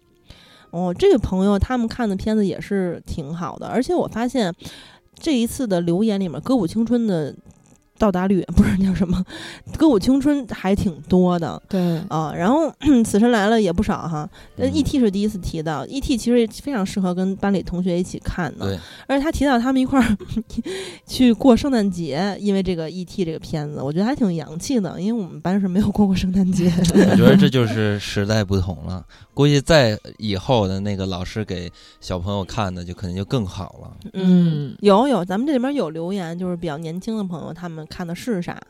啊，啤酒泡沫说说大一为了庆祝三八妇女节，宿舍六人集体吃一起吃饺子，一起观赏了《午夜凶铃》和《鬼娃花子》。当时在场人员纷纷表示就这。然而接下来的一个月，没有人敢接宿舍的公用电话，没人敢去教学楼的公厕。一个月后的一天，还记吃不记打的五人又劫持我看了《咒怨》，感谢贞子、花子、佳佳子两位老师帮我戒掉了独来独往的恶习。很长一段时间，热爱扎堆儿，从而提交了社交，从而提升了社交能力，受益匪浅。嗯，这倒是不错。没想到还有这副作用。对，不错。然后他们那会儿看的那些片子，其实我都没有敢看，我都是长大了才看的，像什么《午夜凶铃》《咒怨》什么的。还行，他这都是大学期间了。嗯，你要再早看，真的就是这个内心留下阴影。其实有一些就是所谓的宅男，或者说呃比较爱独来独往的人，比如说像这位啤酒泡沫朋友，嗯，嗯、都是因为一些爱好，当然可能不局限于电影啊，但是咱们那个年代更多的是因为电影、电视剧什么的，嗯，完了找到了一批一帮可以聊这个东西的人，或者说可以一块儿看的人，从而就变成热热闹闹的，呃，有，一群人天天的来往。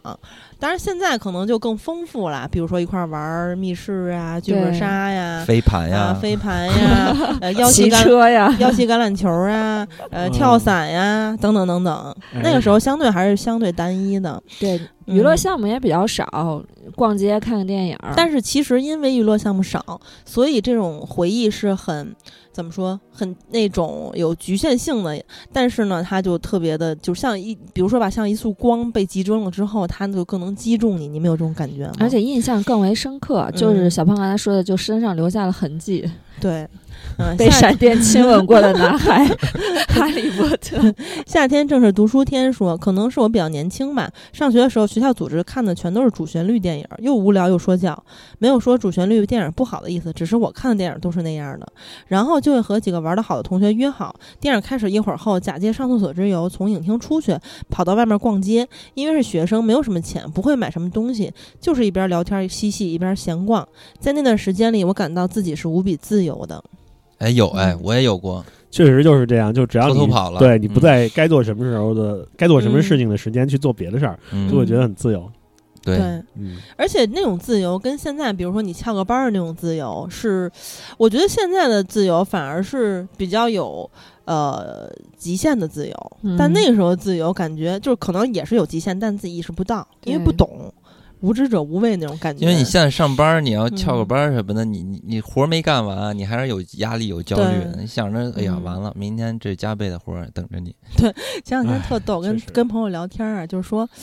哎呀，我说我们以前的同事真的特别好，就是发现我今天身体不太舒服，或者说心情有什么问题的话，就说你别干了，回家吧。就哪怕领导都会这么说。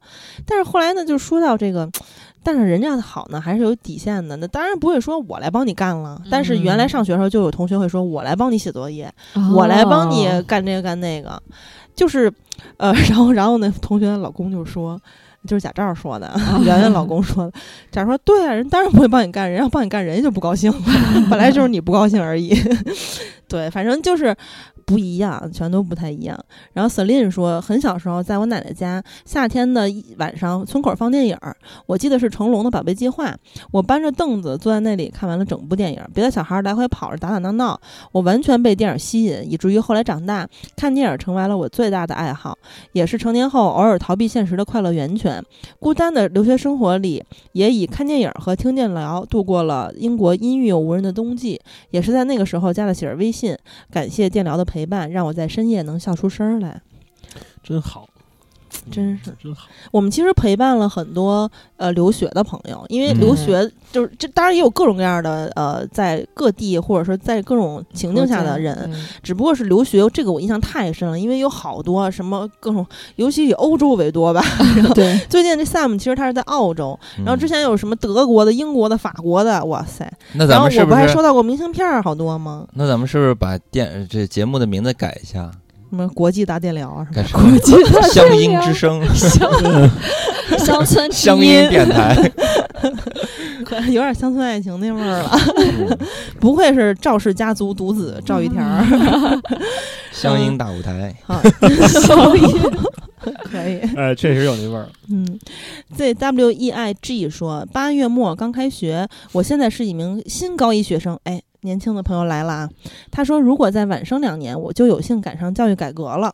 所以在上小学和初中的时候还相对轻松，不知道为什么，在小学和初中时，学校都组织大家在教室里看了《大鱼海棠》，你看看人家看的是吧？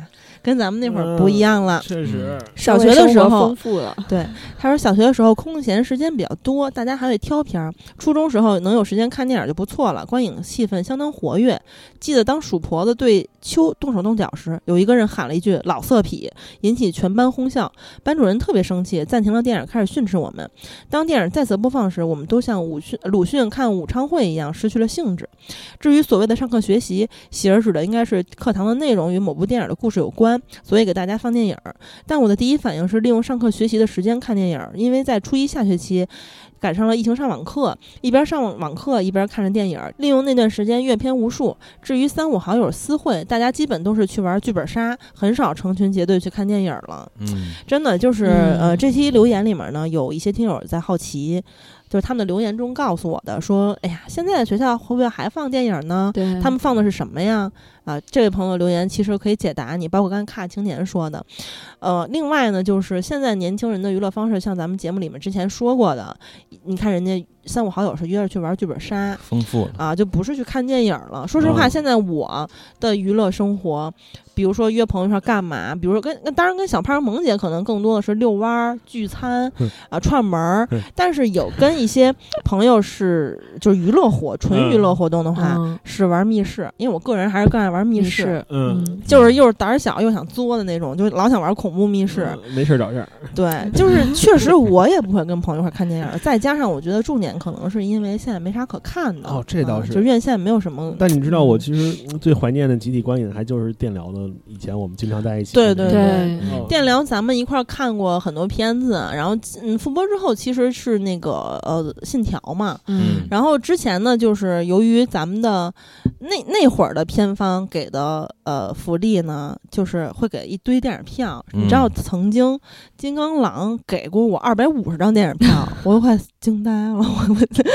然后，然后包括呃，那会儿会经常给大家发票嘛，但是现在片方也不会给电影票了。那会儿甚至还有什么电影通兑码，我也给听友嗯。发过。就让大家去看这部片儿，但其实大家也不一定去看。比如之前，用那个嗯。A P P 叫啥，现在都没了，对对，就那三个字我忘了叫啥格瓦拉。啊，格瓦拉嗯现在都没了，好像。对，像。格瓦拉已经哇塞，那会儿真的片方给电疗的资源很多，就比如说给别的自媒体是给五十张，给咱们嗯。会给一百五十张。哇，就是现在大的环境不好了，对。但是那会儿真的好快乐，我记得我们老在凤凰会那个对三楼三楼的那个电影院，对对对嘉禾天成嘛。对，然后咱们还有好多拍照留念什么的。还有其实现在如果有片儿的话，我已经想好了，因为咱们北京小分队也很久没有聚了。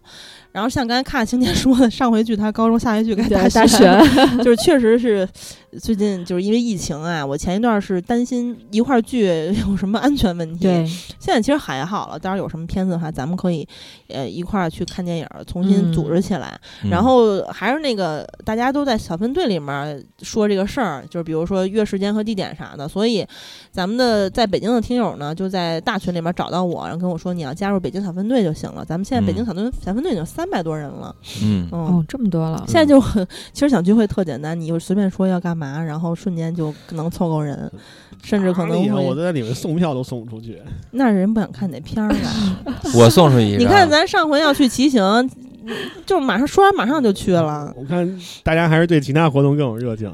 嗯，确实是现在没啥可看，有的看了咱们就马上恢复。我哦那次骑行不错啊，再。骑一次吧，因为萌姐最近买了好自行车了。那萌姐可以让我骑你，你再自己去扫一辆。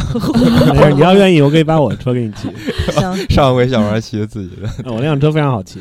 嗯，对骑，行可以。好的。然后七伴说，高中暑假的晚上，一罐可乐，一份麻辣烫，在空调房里跟妹妹们一块看《加油好男儿》，用手机为自己看好的选手投票。随着时间的推移，曾经的少年们，有的成了电影咖，有的结婚生子，还有的出轨了、嫖娼被抓了。虽然他们未必陪伴了我整个青春，但是看到曾经舞台上意气风发的少年，如今走向不同的人生，不得不感慨，岁月是把杀人不见血的刀。曾经电视机前看帅哥大呼小叫的妹妹们，也变成了家里。啊，也变成了家长里短、微博吃瓜的大妈了。哦，这个朋友呢，我也是非常的有感触，因为，嗯，之前就是跟咱们最早的那一波听友，就原来咱们那个小群一块儿聊天儿什么的，他们不都讽刺我是变成普通女人了吗？嗯就是前一段谈恋爱，嗯上一段恋爱的时候说我变成普普通女人，就是跟大家好像，嗯，就就感觉变娘了吧，环光环就是说变娘了，不酷了。虽然我从来也没觉得自己酷过，反正就，呃但是最然后最近呢，小弟又嘲笑我了，说 因为我最近看了《苍兰诀》，我天哪！然后，哇塞，我就是听说《流星花园》新版。有王鹤棣演道明寺的时候，我真是一点儿感觉都没有。而且当年我们在豆瓣儿还做过这个演关宏的这个花泽类，嗯啊啊，不是演花泽类的关宏，找他来做过一期短视频节目，就是我对那个新版一点儿兴趣都没有，都没看。但是我就觉得这小孩儿长得还挺特别的。嗯然后最近看《苍兰诀》，我不是每隔段时间要看一段偶像剧吗？完了，嗯，哇塞，我真觉得这小伙子真挺帅的。然后小迪说：“你怎么回事儿啊 那你没看那个什么东八区的先生吗？？”没有，不想看。哦我现在在看二十厉害。这样看看。二十不惑二还还挺好看的对比那个《欢乐颂》强一万倍。是，然后呃，《欢乐颂三》啊，然后呢，这个嗯我最近不知道怎么了，可能岁数大了，开始磕 CP，也不是那种正经的磕啊，就是。我有一天真的连着看了好几个小破站的视频，就是看鹿晗和关晓彤的感情。小迪说：“你瞅瞅你现在怎么回事儿啊但这那个这个状态我也会经常有，？”我从来不是，因为我从来没有过，而且我不是不太像女的嘛，所以他们说我女装大佬，说变娘炮了什么的。他说：“你现在怎么这么娘啊？”然后我为什么看那个？是因为看这个《二十不惑》关晓彤主演嘛。对然后当年鹿晗，他不是公布的时候，他当年真的是绝对的顶流。然后嗯公布了之后，他就灾难了。对，然后大家去冲他跟关晓彤，骂他们什么的。但你看现在五年了吧，好像是。嗯，俩人感情还倍儿好，我还看了一些高甜片片段，哇塞，我不知道我怎么了啊，就是跟这位朋友。说的一样，就变成了微博吃瓜的要不然。要不然人家这个东西能火呢，他绝对是找到了一些，是吧？他找到你现在终于成为他的用户了，对，但是我曾经一度永远不是，曾经三十年都不是啊，对吧？那是因为三十年你不看，你三十年之前你要看，你也会陷进去。就是所谓的爽剧都是这样。不是，我从小就看偶像剧，不是啊，就嗯原来偶像剧和现在的完全不一样，现在比原来那种丰富多了，比原来做的好多了嗯。。也不是。我现在觉得《苍兰诀》虽然也挺挺挺作为偶像剧还挺好看的，但是我还是觉得《流星花园》更好嗯，啊、就就是你接受了这种 CP 的这种模式，我觉得可能是闲的最近。然后 Mr. Black 说，高中的时候，九六年吧，一起在同学家看了《阿甘正传》，那时候把它当做喜剧片儿看。当然，在同学家还看过小黄片儿，学校组织去电影院看过许多。从小学到初中，《终结者一》《方世玉》，印象最深的是《霸王别姬》。看完回到学校，每个人嘴里都念念有词：“小尼姑年方二八，正青春，被师傅削去了头发。”哦，其实大学我们视听语言课面，呃呃呃，这个其实我也很有感触，因为当时大学的时候，我们的视听语言课上面放了枪火，回宿舍的路上，所有人都在吹《枪火》电影里面那个口哨，然后我呢，是因为我的口哨可以吹挺大声儿，但是吹不出调儿来，所以大家在吹的很像的时候，我非常的着急，然后我就苦练，真的练到当天晚上快半夜，我还在练。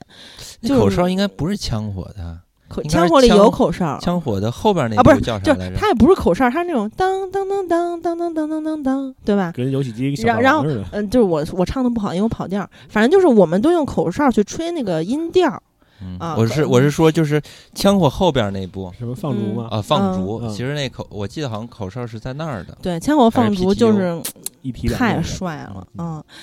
比如说，我现在挺喜欢王鹤棣的，但是他在就因为因为我喜欢那些老家伙，真的有点老了，比如吴镇宇、陈小春儿、刘家梁家辉这帮，都已经嗯不是大叔的感觉，快变成大爷了爷了。都给那 种所以呃传奇网页游戏代言过了。然后小迪就一直喜欢小小小男生小嘛，鲜肉，对，然后当然他最喜他他特别喜欢那个最近翻车了还，然后就是之前《偶像练习生》里面不是偶像中那那一方，完了呢，那个嗯我但是你知道这感觉真的不一样。比如说我现在还挺喜欢王鹤棣的，那小弟就最近狂在小红书上给我发王鹤棣的各种视频，然后我看到有一个他跟虞书欣在这个《苍兰诀》花絮里面的超甜互动什么的，就是大家都狂磕，然后喜欢他们。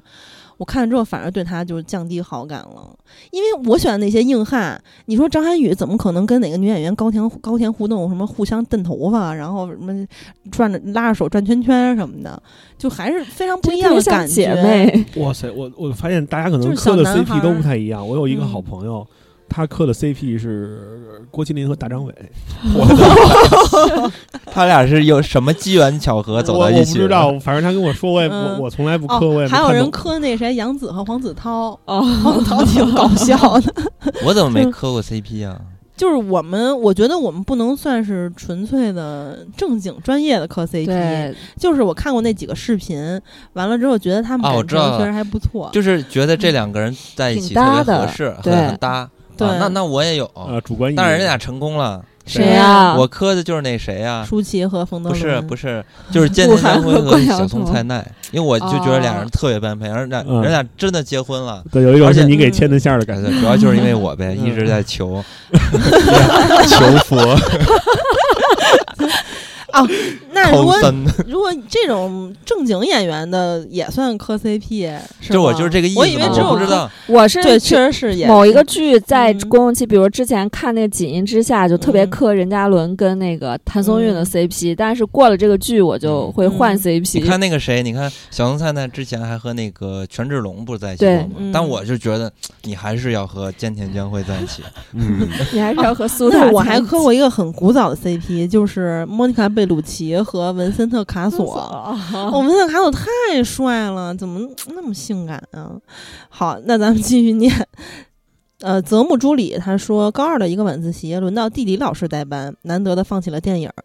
当时放的是《机器人总动员》，至今还对瓦力憧憬电影里的爱情片段印象深刻。很多同学为了看得更清楚，都挤在教室前几排，只有我和同桌，也是当时暗恋的对象，坐在班级的后排。影片结束后，还和他一起学着电影里互相叫对方瓦力和伊娃。学生时代也只敢这样小小、哎小心翼翼的倾诉这份情愫。这还挺甜的。哎哦，真的好甜啊！对，那这还能搞一情头，是不是？嗯，嗯玛和他们丽和伊 CP，芙，磕头和和他，求佛。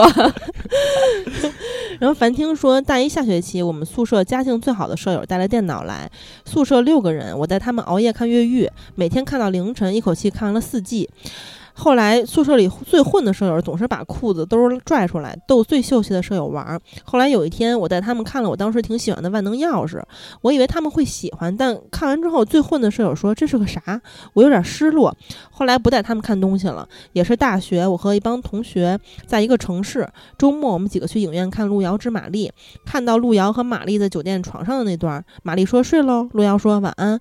我的朋友们都说我就是路遥这样的感情弱智，他们还笑我。我们关系很好，没有被冒犯的感觉，但我有点不好意思，小声说你们傻逼，别说话了。可他们笑得更欢了，我很气。又想起来一段，大学的选修选到了电影艺术赏析，老师给我们放了《孤儿院》。嗯因为我之前看过，所以每一个惊吓镜头出来之前，我都有心理准备。等到其他同学放出惊惊呼声的时候，我会忍不住笑。还有男女主在厨房站着外鼓掌的时候，看着其他同学的反应，我也是想笑的不行。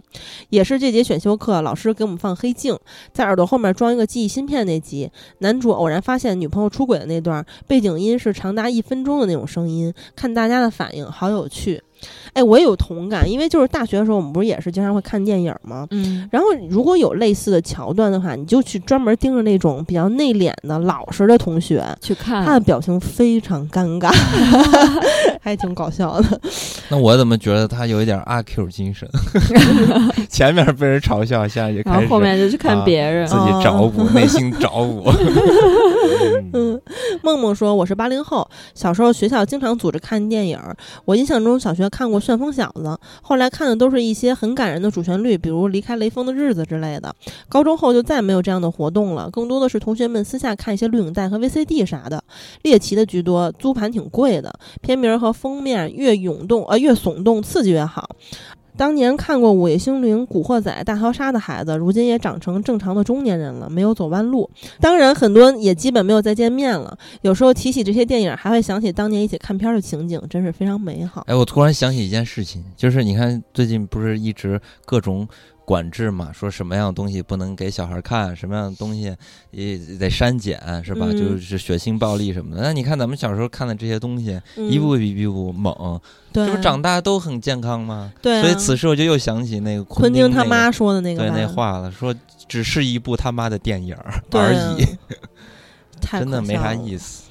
想起小时候就生气。小时候还是这样，烧完水说：“打开尘封的记忆，有三个关于电影的故事。小学时，学校集体组织去电影院看《星战前传一》，当时的我几乎没怎么看过电影，看的时候基本上是懵逼的状态，所以也几乎没有给我留下太深的记忆。能记住的基本只有奇怪的赛车和奇怪又刺激的赛车比赛。到了大学后，我才开始看一些经典的片子。看到这部时，突然一惊，哇，我怎么好像看过它？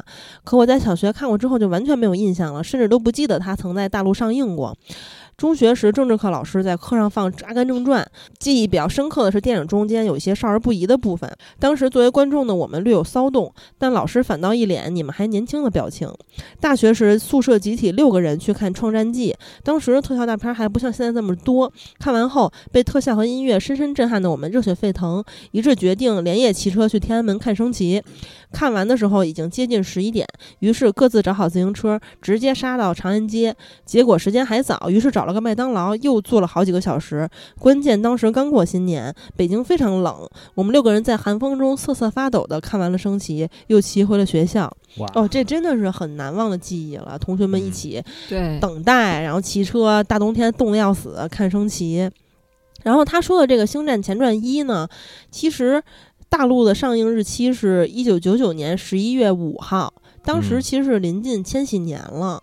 我印象最深的并不是《星战前传一》上映，而是就是千禧年什么，就是咱们这个经我也是经历跨年的对这个感觉。千禧年我还记得，就千禧年那那个跨年的时候，就我们那会儿在我爷爷家，就大家都从胡同里面涌出来，到大街上看放花，嗯，就哇，真的像像场梦一样。然后呢，嗯、无神教士这个也非常的好，他的留言，小胖来念嗯，一下。我来我来替你念一下，喜儿念这么多太辛苦了。啊，我都瓢嘴了。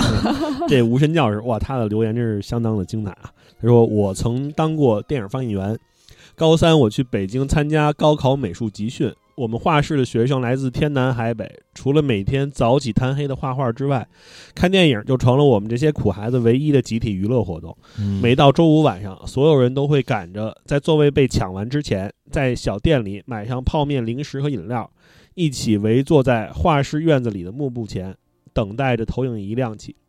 画室的老师也算是半个文艺青年，他有个装满了豆瓣 Top 二百五电影的硬盘，嗯一开始都是他在硬盘里面去挑晚上要放什么电影，并声称这是为了提高我们的艺术鉴赏水平。但后来他每周五晚上要经常回家陪老婆孩子，也就顾不上管我们了。于是，身为画室里为数不多喜欢看电影的异类，我就被任命为周五晚电影之夜的放映员，嗯可以自己来决定大家看什么。虽然我身为惊悚恐怖片影迷，必定会有私心，但老师还是强调要放一些他以为的比较有艺术水平的电影，嗯这就让我不得不另辟蹊径，便开设了电影午夜场。哇，真厉害！到了第一场电影结束后，呃，大约晚上十点左右，我就专门放一些稀奇古怪、恐怖猎奇的片子来吸引流失的用户。我的电影午夜场效果非常显著，原来一些受不了沉闷文艺片儿便逐渐流失的学生们，都在第一场电影结束之后齐聚在银幕前，没有座位的人就坐在地上，吃着零食，等着我给他们准备的电影大餐。在无数我放过的电影当中，最让我印象深刻的有两部片子。第一部是一九六零年的法国犯罪影片《洞》。一开始，很多人以为因为是黑白电影，都嘟嘟囔囔的让我换电影，甚至好几个人都退场了。但随着剧情的深入，所有人都被电影里制造了紧张压抑的情节弄得不敢出声。嗯从一开始吵吵闹闹，到中间一言不发，最后惊呼鼓掌。哇！第二部是一九九五年的犯罪惊悚片《无声炎症》。嗯那次是我有生以来最好的一次观影体验，尖叫声、大笑声此起彼伏，大家边看电影边激烈讨论，还不忘吃上几口泡面，嗯全然不顾什么文明观影。画室里弥漫着快乐的空气。考上了大学后，一次暑假，我回到了画室里看望老师。老师提议说：“呃来都来了，要不然你再最后放一次场电影吧。”嗯于是那晚我留在了画室，又重新放了一遍《无声炎症》。我一边我在一旁看着那些从未见过的新孔新面孔们，和记忆里一样，他们伴随着电影里的剧情欢笑尖叫，最后电影结束，鼓掌欢呼。那时我好像明白了，电影本应该就如此吧。哇，塞，他这个真的是太有感觉了写的了。太好了，我都想看这部电影，我没看过。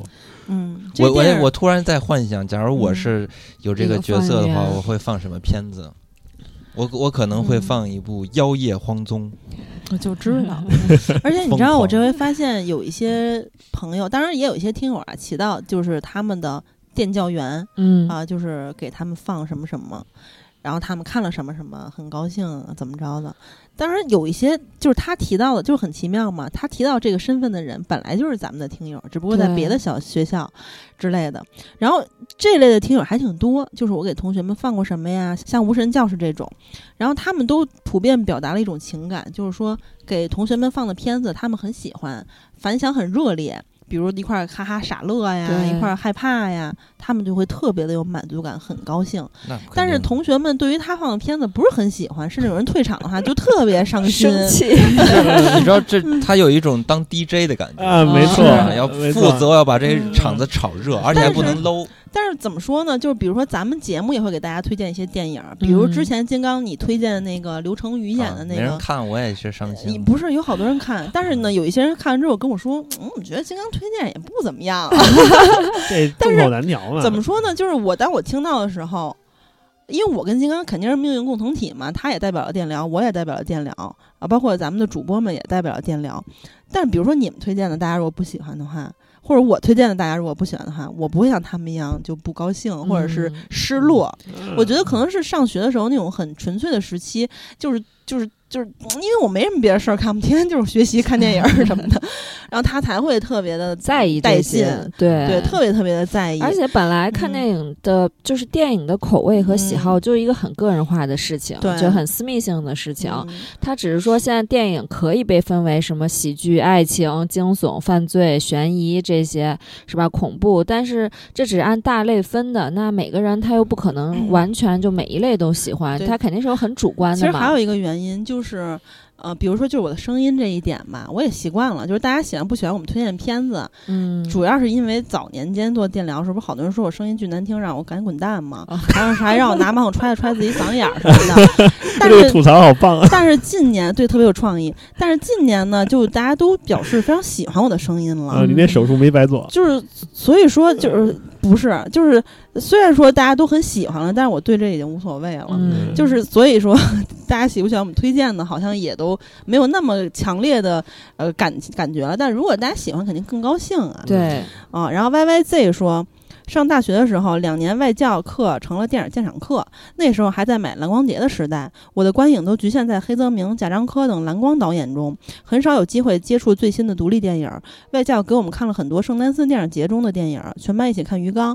那是我第一次认识还没有成名前的法沙，里面未成年少女和法沙的叉叉 O O 情节，也是大家一起在黑暗中屏住呼吸看完的。时隔数年，虽然有了电疗陪伴和各种观影方式多样化，但是和同学一起在教室里拉上窗帘看独立电影的经历确实很难忘。电疗什么时候有线上观影会就好了，大家可以一起看电影。其实这个我也考虑过，因为有很多听友小窗我说过这个，哦因为咱们做线下活动只能在北京做，对虽然北京的听友也很多啊，但是呢，还是有大部分的听友是在外国，是吧？外地啊，甚至是外星球，那没有。然后我是想说，对这种线上产品我不太了解，如果大家有比较知道的呢，就可以在微信告诉我，哎，我知道，小窗我知道，我知道啊，行行行，那就是在哪个平台看我的话我今年就参加过一个我朋友举办的这种线上观影会，每周一部。那行，那交给你了，那你来组织吧，小胖。啊大家到时候都找他啊，他也在电聊的群里。好吧，好，然后张晓东说，高一英语老师在教室播放《勇敢的心》《地心历险记》和《音乐之声》。高二英语老师是班主任，笔记本放电教室，让我们自己找电影看。全班看了《阿凡达一》《热血高校》《咒怨白老妇》这部电影看尿了，把同学的腿都拧紫了。美丽人生是全体哭泣。高三集体看了《让子弹飞》未删减版，那个大奶奶真是把男生看高兴了，把女生看害羞了。全班呃，全部都是集体班里投屏看的，很美好，怀念当年一起吹牛逼的年纪哎，。我就好好奇，这个《让子弹飞》还有删减版的，就是他们当时剧组里面有一个姐们儿，让她就是来演的那个被被这个马匪马马匪们羞辱欺负的但是后边是没有了这场戏。有，反正咱们看那版是有的。对啊有，嗯对嗯那他就上映的时候好像还有，对，哦就所以我说，他说这儿有未删减版，那难道是有一个删减版那？可能是传播的过程中就 cut 的，就跟嗯色在色戒一样。还真不知道这个事儿。嗯，然后小薇说，迄今为止印象最深的恐怖片就是《寒影》《蔷薇红莲》。大学时跟室友一起看，实在是觉得太恐怖了。整部电影分了三次，耗时一周才看完。从此也迷上了韩国电影，《蔷薇红莲》永远是我心中的恐影呢 top one。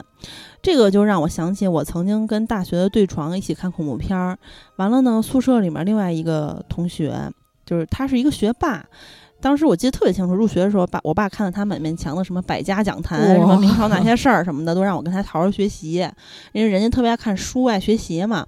然后我也不知道咋的，这个学霸突然有一天，可能是因为他也学习压力太大了，就对自己要求可能比较高吧。当我们在看恐怖片快吓死了的时候，他突然拍我肩膀，说：“韩晴，我的心脏随着血液在流动流动。”就是他他我也不知道怎么冷不丁说了一句嗯他这个，非常的可怕，而且他的眼睛非常的呃神情很严肃啊。然后曾就是那天晚上半夜两三点还爬，就我俩头对头睡嘛，他就直接突然出现在我的那个脑袋上空，叫我我。天哪！哦，本来我就有看恐怖片后遗症，我快吓疯了。但是后来他休学了，去治疗一些就是有那个精神心理上的问题。然后醒说，小时候父母带着去音像店挑动画片儿光盘，接触到了动画电影儿。一开始是各种迪士尼的片子，小时候无聊看了一遍又一遍，每一部都是完美大结局。偶然拿到一张叫《风之谷》的光碟，嗯看完简直把正在上小学的我惊呆了。大了会儿上网了才知道是宫崎骏的动画，后来才看了《千与千寻》等等。动画片的话，我童年最选的是《四驱兄弟》《神龙斗士》《樱桃小丸子》，前两部热血，各种四驱车玩具也跟着买，仿佛自己就是小主角小豪。嗯樱桃小丸子说不上多好看，但就是觉得很贴近生活，很治愈。初中时候是台湾偶像剧的天下，当时安徽卫视硬生生靠引进台湾电视剧火起来了，《王子变青蛙》也是重播了八百来遍。最爱看《拜权女王》综艺，当然是《康熙来了》。后期的康熙也得挑着看，有些人也挺无聊。嗯小 S、蔡康永分开后各自也开过节目，但是真的回不去了。小 S 越来越放不开了，也没有以前自信了。蔡康永的说话之道，现在再看也只是一碗味精鸡汤。康熙不播了，台湾的综艺咖也再见不到了。新闻看到刘真、罗美梅去世，赵哥的花边新闻，小甜甜生子，物是人非，都是自己的青春啊！现在想想，近些年看的电影，最爱的两部是《蓝色茉莉》和《爱乐之城》。《爱乐之城》不用多，呃。爱乐之城不用说了，当年大热，蓝色茉莉就是这么简单的故事，让我看了一遍又一遍。原来演技真的可以让人着迷。他一个人的表演撑起了整部电影。他他这个人指的肯定就是大魔王凯特·布兰切特哈。嗯然后我心里近十年奥斯卡最佳女主就是她。今年威尼斯她的《塔尔》又拿影后，她真的太迷人了。嗯，我的青春也少不了四弹双冰，各种明星案里的撕逼。微博现在章子怡的粉儿动不动就跟胖冰粉儿撕起来了，非常搞笑。非常怀念那时候的百花齐放，明星敢说敢做。现在的明星表面又红又专，一个比一个假，结果每次出事儿被爆出来都能惊掉下巴。嗯最后感谢电影不无聊，在现在这个整体都很压抑的大环境，为我的生活带来了光。希望你们永远开心自在。他这个胖兵是谁啊？范冰冰。冰冰。啊，为什么是胖兵啊？因为他稍微有一点就是肉肉的感觉，他也不是胖啊。哦。因为我见过他本人是非常的非常的漂亮的，没有任何的嗯。呃就是瑕疵吧，嗯。啊，没有任何。当然了，我也在节目里说过，他这人特会来事儿，就是，哎呀，你们是那个人家就是天生的这娱乐对圈人人的，你想人从那个金锁就混迹在娱乐圈多少年了，对，特别会来事儿，但是感觉不到真诚的感觉，但是超级超级美啊！嗯章子怡本人也是，就是说实话，我觉得跟电视上看的差不多。但是怎么说呢，就是大明星嘛，还是气场很强的啊啊，感觉很不好惹的样子，脸也是非常的小的。然后他说的这个，我真的是非常的有共鸣，因为咱们节目之前也做过《康熙》里面的鬼故事嘛，之后还想继续做别的有意思的主题。当然，他提到了呱呱嘛，就是赵哥，嗯。我最近还在就是疯狂的看嘎嘎啊，不是呱呱的那个呃剪辑，啊。呃嗯精彩剪辑，给我笑疯了。然后嗯。包括还有就沈玉琳什么的这些嗯。啊、等等。然后嗯，确实是当刘真罗美梅去世的时候，然后赵哥的一些不太好的 花边新闻出现的时候，嗯。啊，包括小甜甜生子这些的时候，你都会想起曾经在下饭的时候在宿舍吃着零食看康熙什么的。但是这个嗯赵正平这人肯定不行，你从节目里就能看出来这人作风，是吗？我都嗯没看出来。一看就就这人就不行。这也就是康熙早年间，嗯如果是放在这个时候还这么播，还这么火，早都被人攻了，就是被嗯这些女的早对就被，而且大家如果现在回看康熙，会发现很多大男子主义的发言。然后有一些女性还挺有奴性的，就是当年你都不会觉得，因为你也不知道是什么怎么回事儿，啊，就你也没有觉醒，或者都觉得挺正常的。对对对，就是现在不一样了。你现在再看，嗯你真的他他有的有的话说的特别特别过分嗯，。甚至小 S 也有一些就是。呃，在家庭方面吧，对老公和婆婆之有点拥类的那种有有对奴性的发言，但是你小时候你不会这么想啊。你别说这里边嗯就这个罗美美还真是挺嗯酷的。刚才我刚才不是说到《人蛇大战》吗？我就查了一下，《人蛇大战》第二部就是罗美美主演的。嗯，是，但是其实小 S 也有很多贱婊发言，以对及就是她也经常会攻击那些臭直男。然后，嗯、完了呢，小 S 和蔡康永后来各自开了节目。其实《姐姐好饿》咱们也说过，就是。康熙那些明星，就是台湾嗯。那本地那帮他的老姐们儿上的时候还挺有意思，剩下都不太行嗯啊。完全不一样。对然后智慧人儿说，我看的第一部电影，同时也是集体看的第一部电影，就是星爷的《功夫》。那会儿还在农村上学，三个村儿的同呃三个村儿的孩子都在这所乡村小学上学，外村儿的孩子们基本都住校，平常也没有什么现代的娱乐方式。有天晚上，我们小学校长去请了一个人来给我们放电影儿，没错，就是那种拿着胶卷去村里给大家放电影儿的人。于是我包括很多我的小学同学都在学校操场上看了自己人生的第一部电影。我是九六年的，感觉自己还比较年轻吧。但是现在想想自己小学的时候还经历过这么复古的电影观看方式，觉得很不可思议。小学四年级，很多男生其实对性已经有了懵懂的认识，但一般都不好意思说，或者是把这种话题当做笑话来掩饰自己的好奇。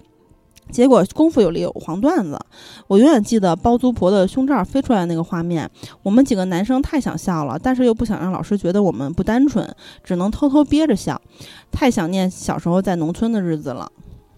我觉得他还挺幸福的，能一块儿跟同学们看功夫。嗯，对，其实原来周星驰那些电影好多都挺成人的，看起来有点尴尬。嗯我印象比较深刻的是他那部《情圣》，啊那里是边就各种就是关于这个玩笑。嗯，我们是小时候的时候，那个下学租录像带，嗯。然后去找一个小伙伴儿家里看，就看基本上都是周星驰那些什么整蛊专家呀，就那里面其实尺度也挺大的，对。就是各种拿性别啊，拿这些，你说那百变星君那个撒尿。都是拿这个开玩笑，浇花加上 对。那 永丰，堂说：“我喜欢电影就像是人生。”后来才发现，高中时代看了好多好多的电影，那时候总觉得不够。高中的管理模式特殊，平时不能出去，所以最期待的就是每周末的晚自习电影时间。印象比较深刻的看《致命问道》，女生被吓得一直在尖叫，班主任进来暂停问还能不能看，他们又异口同声地说可以，真的是又爱又怕。三傻大闹宝莱坞，因为时间太长，一个晚上没看完，意犹未尽地站在教室门口看着幕布，不肯回宿舍。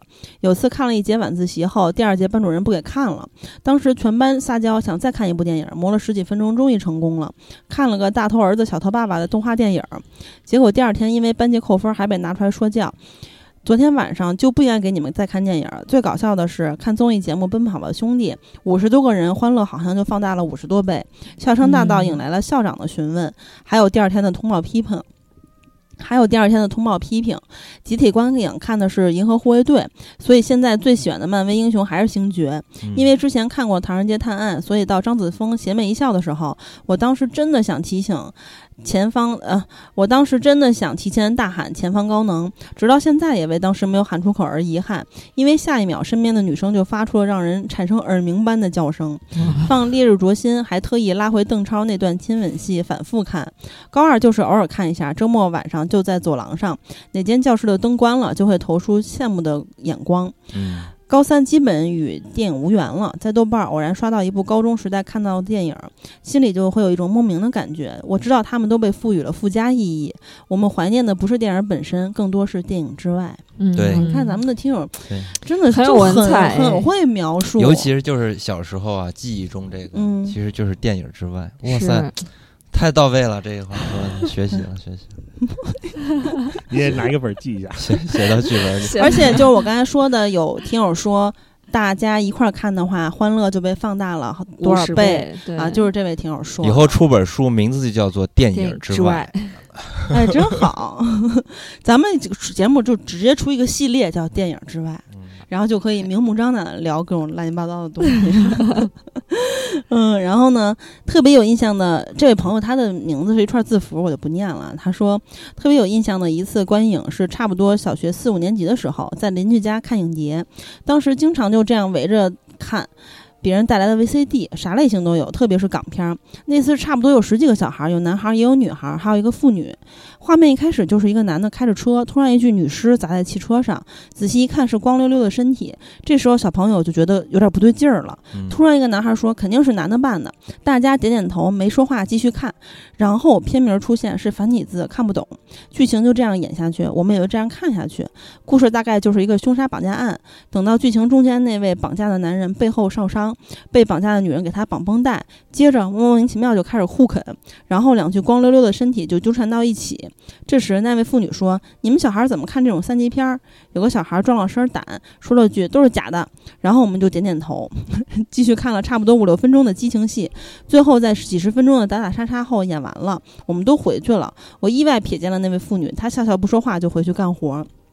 那晚回去后，我还做了个噩梦，梦到被人追杀。很久以后，我才知道这片是任达华和温碧霞的《惊变》，不知道算不算我看的第一部三级片，还是那么多小孩一起集体看的。现在想想，真的不敢相信还能有这种观影经验。嗯哦，这个我印象也是很深的，因为《惊变》里面的温碧霞非常的美。嗯，然后她有一幕其实，嗯、不是跟任达华的亲热戏，是她就是险些被呃被在在在那个游轮上，嗯呃游艇上嗯险些被强奸的那一幕，当年是引起了很大的轰动的。就是张坚庭那个嗯企图强奸她的那块儿，哇，真的是看的人。哇，就是就就沸腾了，你知道吗？然后，而且我印象特别深，当时他穿的是一个连衣裙的一个小洋装吧，然后好像是粉色的还是什么，就颜色很嫩的那种。然后她就是雪白雪白的身体，四肢都很修长，嗯哦，身材特别特别好。然后就是那个年代的女演员，比如温碧霞呀、钟楚红啊等等，都不是所谓的小 V 脸、小窄脸的，对但是她们还是很有风情的。对特别特别的美，然后包括她跟任达华的那段床戏，我当年也是非常喜欢的，因为任达华其实也挺性感的是哦。哎这片子我查我都看过，是是一点印象都没有。包括刚才嗯前面说的那个那个 DJ 放映员，嗯，嗯说的无声炎无声症，我炎查的都看过，一点印象都没有。因为你不是跟小伙伴一起看的，因为那个温碧霞她只有这么一部尺度大一点的，点的我印象中啊，反正就当时后来记者还采访她来着，说你怎怎么样后不后悔啥？她说嗯不后悔什么的。但最早流传出来她是被逼的拍的，有什么黑社哦势、黑黑恶势力啥啊，的，那应该是那也不一定。那反正他后来采访的时候，他说他他就是无知少女时候拍的嘛。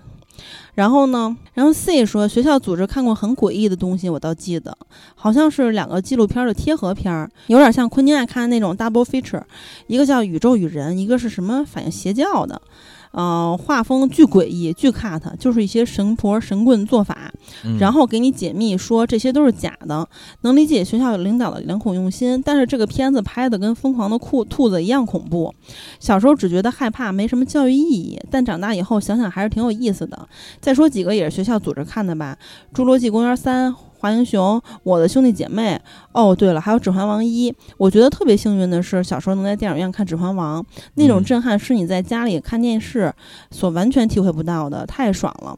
我目前在电影院看过最震撼的电影有三部，就是《指环王》《星际穿越》和《头号玩家》，都是只能在电影院看的片子。嗯所以推荐大家以后看特效大片儿还是去电影院，和在家看真的完全是两回事儿。对，哎，他前面说的两个纪录片儿，这咱们之前录那个付费节目，呃，笔仙，就就就那些碟仙什么的，嗯那里边儿有提到一个叫大迷信，我不知道是不是这东西，反正就是哦，很神棍的，然后去呃解释用，反正就是这种呃风水专家什么之类的。对我上小学的时候，就是有一阵儿特别风靡什么百慕大揭秘，嗯，然后奇异的人体，然后还有那种就是神神神叨叨啊那种风水谜，对。嗯就小时候这种东西可特别多。对，而且确实有那种很奇怪的，就是那种说有点像走进科学那种宣教片，对然后是在我印象很深，就是在很多就是国外引进大片之前会播半个小时左右，嗯，嗯然后要么就是什么火火灾预警、水火无情这种，嗯就是也是那种搞得很血血乎吧唧，就血淋淋的嗯是我宣得宣传片。小时候我妈给我买过一套读儿童读，我觉得她可能是没有仔细看就买了，叫《人类未解之谜》，嗯里面就有一些什么嗯。就是他可能以为是科普类的，但其实那里面有一些故事真的非常吓人。就是说讲一些，比如说有那种嗯。跟没没有跟上队伍的这个女红军，她走散了，然后她在这个嗯。深山老林里面，然后路过一个山谷，然后看到了几百年前的阴兵借道。嗯啊、哦就那种自然现象，他会给你像解释科学一样，给你解释一下，说是因为雷电的关系对，就像对就像被录在那儿了一是样。啊，你这还行，还有点科学解释呢。我小时候最爱看的都是地摊儿，不是 地摊儿文至少解释一下吧。对，但他那解释根本没有用，太吓人了。因为故事太有代入感了。哇塞我那纯纯就是地摊儿文学，什么呃一百大全球未解之谜，然后什么这个十个什么呃让你看了睡不着的 这个什么呃真实事件都是这种标题的。我那会儿特爱看这种什么。鸡皮疙瘩、头皮发麻，就这种系列丛书。对，但是他这里边有说到一个，这是好多人这个没有提的，就是疯狂的兔子。哇，这个这给我印象个有点太深了。就跟我们年纪差不多的，可能都是小时候应哎该，都我没看看过。过这个哇你你你真是没童年。我我们就是我不是在电影院看的，但是是我们小朋友在家里一起看的。嗯，哦，嗯什么？为什么特别吓人？就特别奇怪。然后就是这里边的小孩儿啊，他们就是你看一下就就大概知道这个片子有多么的 cult。然后他们的小孩儿就全部都是，他那个兔子好像是个外星人是吧？对它，兔子是一种象征。就是嗯我看这个片子，我到现在都觉得这个片子很牛。就是在就中国能做出这样片子，就是很让人意外，是因为我们小时候都是一种集体生活嘛。对，但是是在我小学的时候，贴突然有一天通过一个电影感受到了一种集体的癫狂，就是人疯了。对，哦，是那种精神的错乱，而且这个精神的错乱是有一个外太空的人，是一个另外一个精神在复制你、控制你、操纵你。嗯。所以我从自自从看了《疯狂的兔子》之后，我就特别害怕我的意识被人操纵，嗯。就就是对这种所谓的智性人或者是其他的所谓科技这种东西，我就从那个时候就非常排斥和非常反感，对，因为他那个东西就是。就是第一次见识到癫狂。我们嗯小朋友玩起来就是开心快乐，哎呀，你就大傻子大疯子那种。但是当一个人发现你无意识的癫狂，一直在重复一句话就所有“人疯狂的兔子，疯狂的兔子”的时候，你就会觉得很恐怖，你会觉得，而且那个小时候没有见识过这么多社会的花花绕绕，你就会觉得这种状态是一种你不可控的，而且随时随时。随时随地可以控制你的这个状态，所以我觉得这个片太绝了。值得一看。对，而且这个 片子嗯其中很多镜头，我就导致我现在对很多事情有阴影。就是它有一个，我不知道金刚记不记得，就他有一个，就是那个被洗脑的时候，他那个会坐在一个椅子上，然后这个椅子上是有一个跟烫头一样的对那种圈儿，你知道吗？就是跟以前那老式烫发美发店里头那个上面搞一个那种跟宇航员帽子上面那种半半个圈儿，然后就你只要一雷击，嗯，然后他就会变成一只就戴着兔子面具的一个没有脑子的人。嗯所以我就从从嗯看了这个之后，我就一直对烫头这件事情，尤其是就是在脑袋上罩一个什么东西这种事情，就非常害怕。然后还有一个就是，他这个影片结尾的时候是在北京的那个地铁站里吧，嗯，就是在地铁嗯站里面，他们就是去发现了那个外星文明的一些细节的东西。嗯然后我就来北京之后，我就对晚上坐地铁这件事 儿感到诡异。对，心有余悸，而且早年间十至少是二十十几年前的北京二号线晚上的车停的还特早，那时候也没嗯有几条线。嗯然后你那二号线就是走到尽头的时候，它灯也不是特别亮，然后那个时候你就觉得，嗯，就是对一些具体的场景就造成了很深的影响。对，反正这个嗯片子因为它太早了，印象不是，呃，就细节其实已经记不大清楚了，就是记着那个诡异的色彩，这所有的小小朋友都在那喊“疯狂的兔子，疯狂的兔子”，就是所有小朋友在家里围着你转圈圈，一直喊“疯狂的兔子”，他们就毫无意识伸着双手。对，哎呀，特别吓人。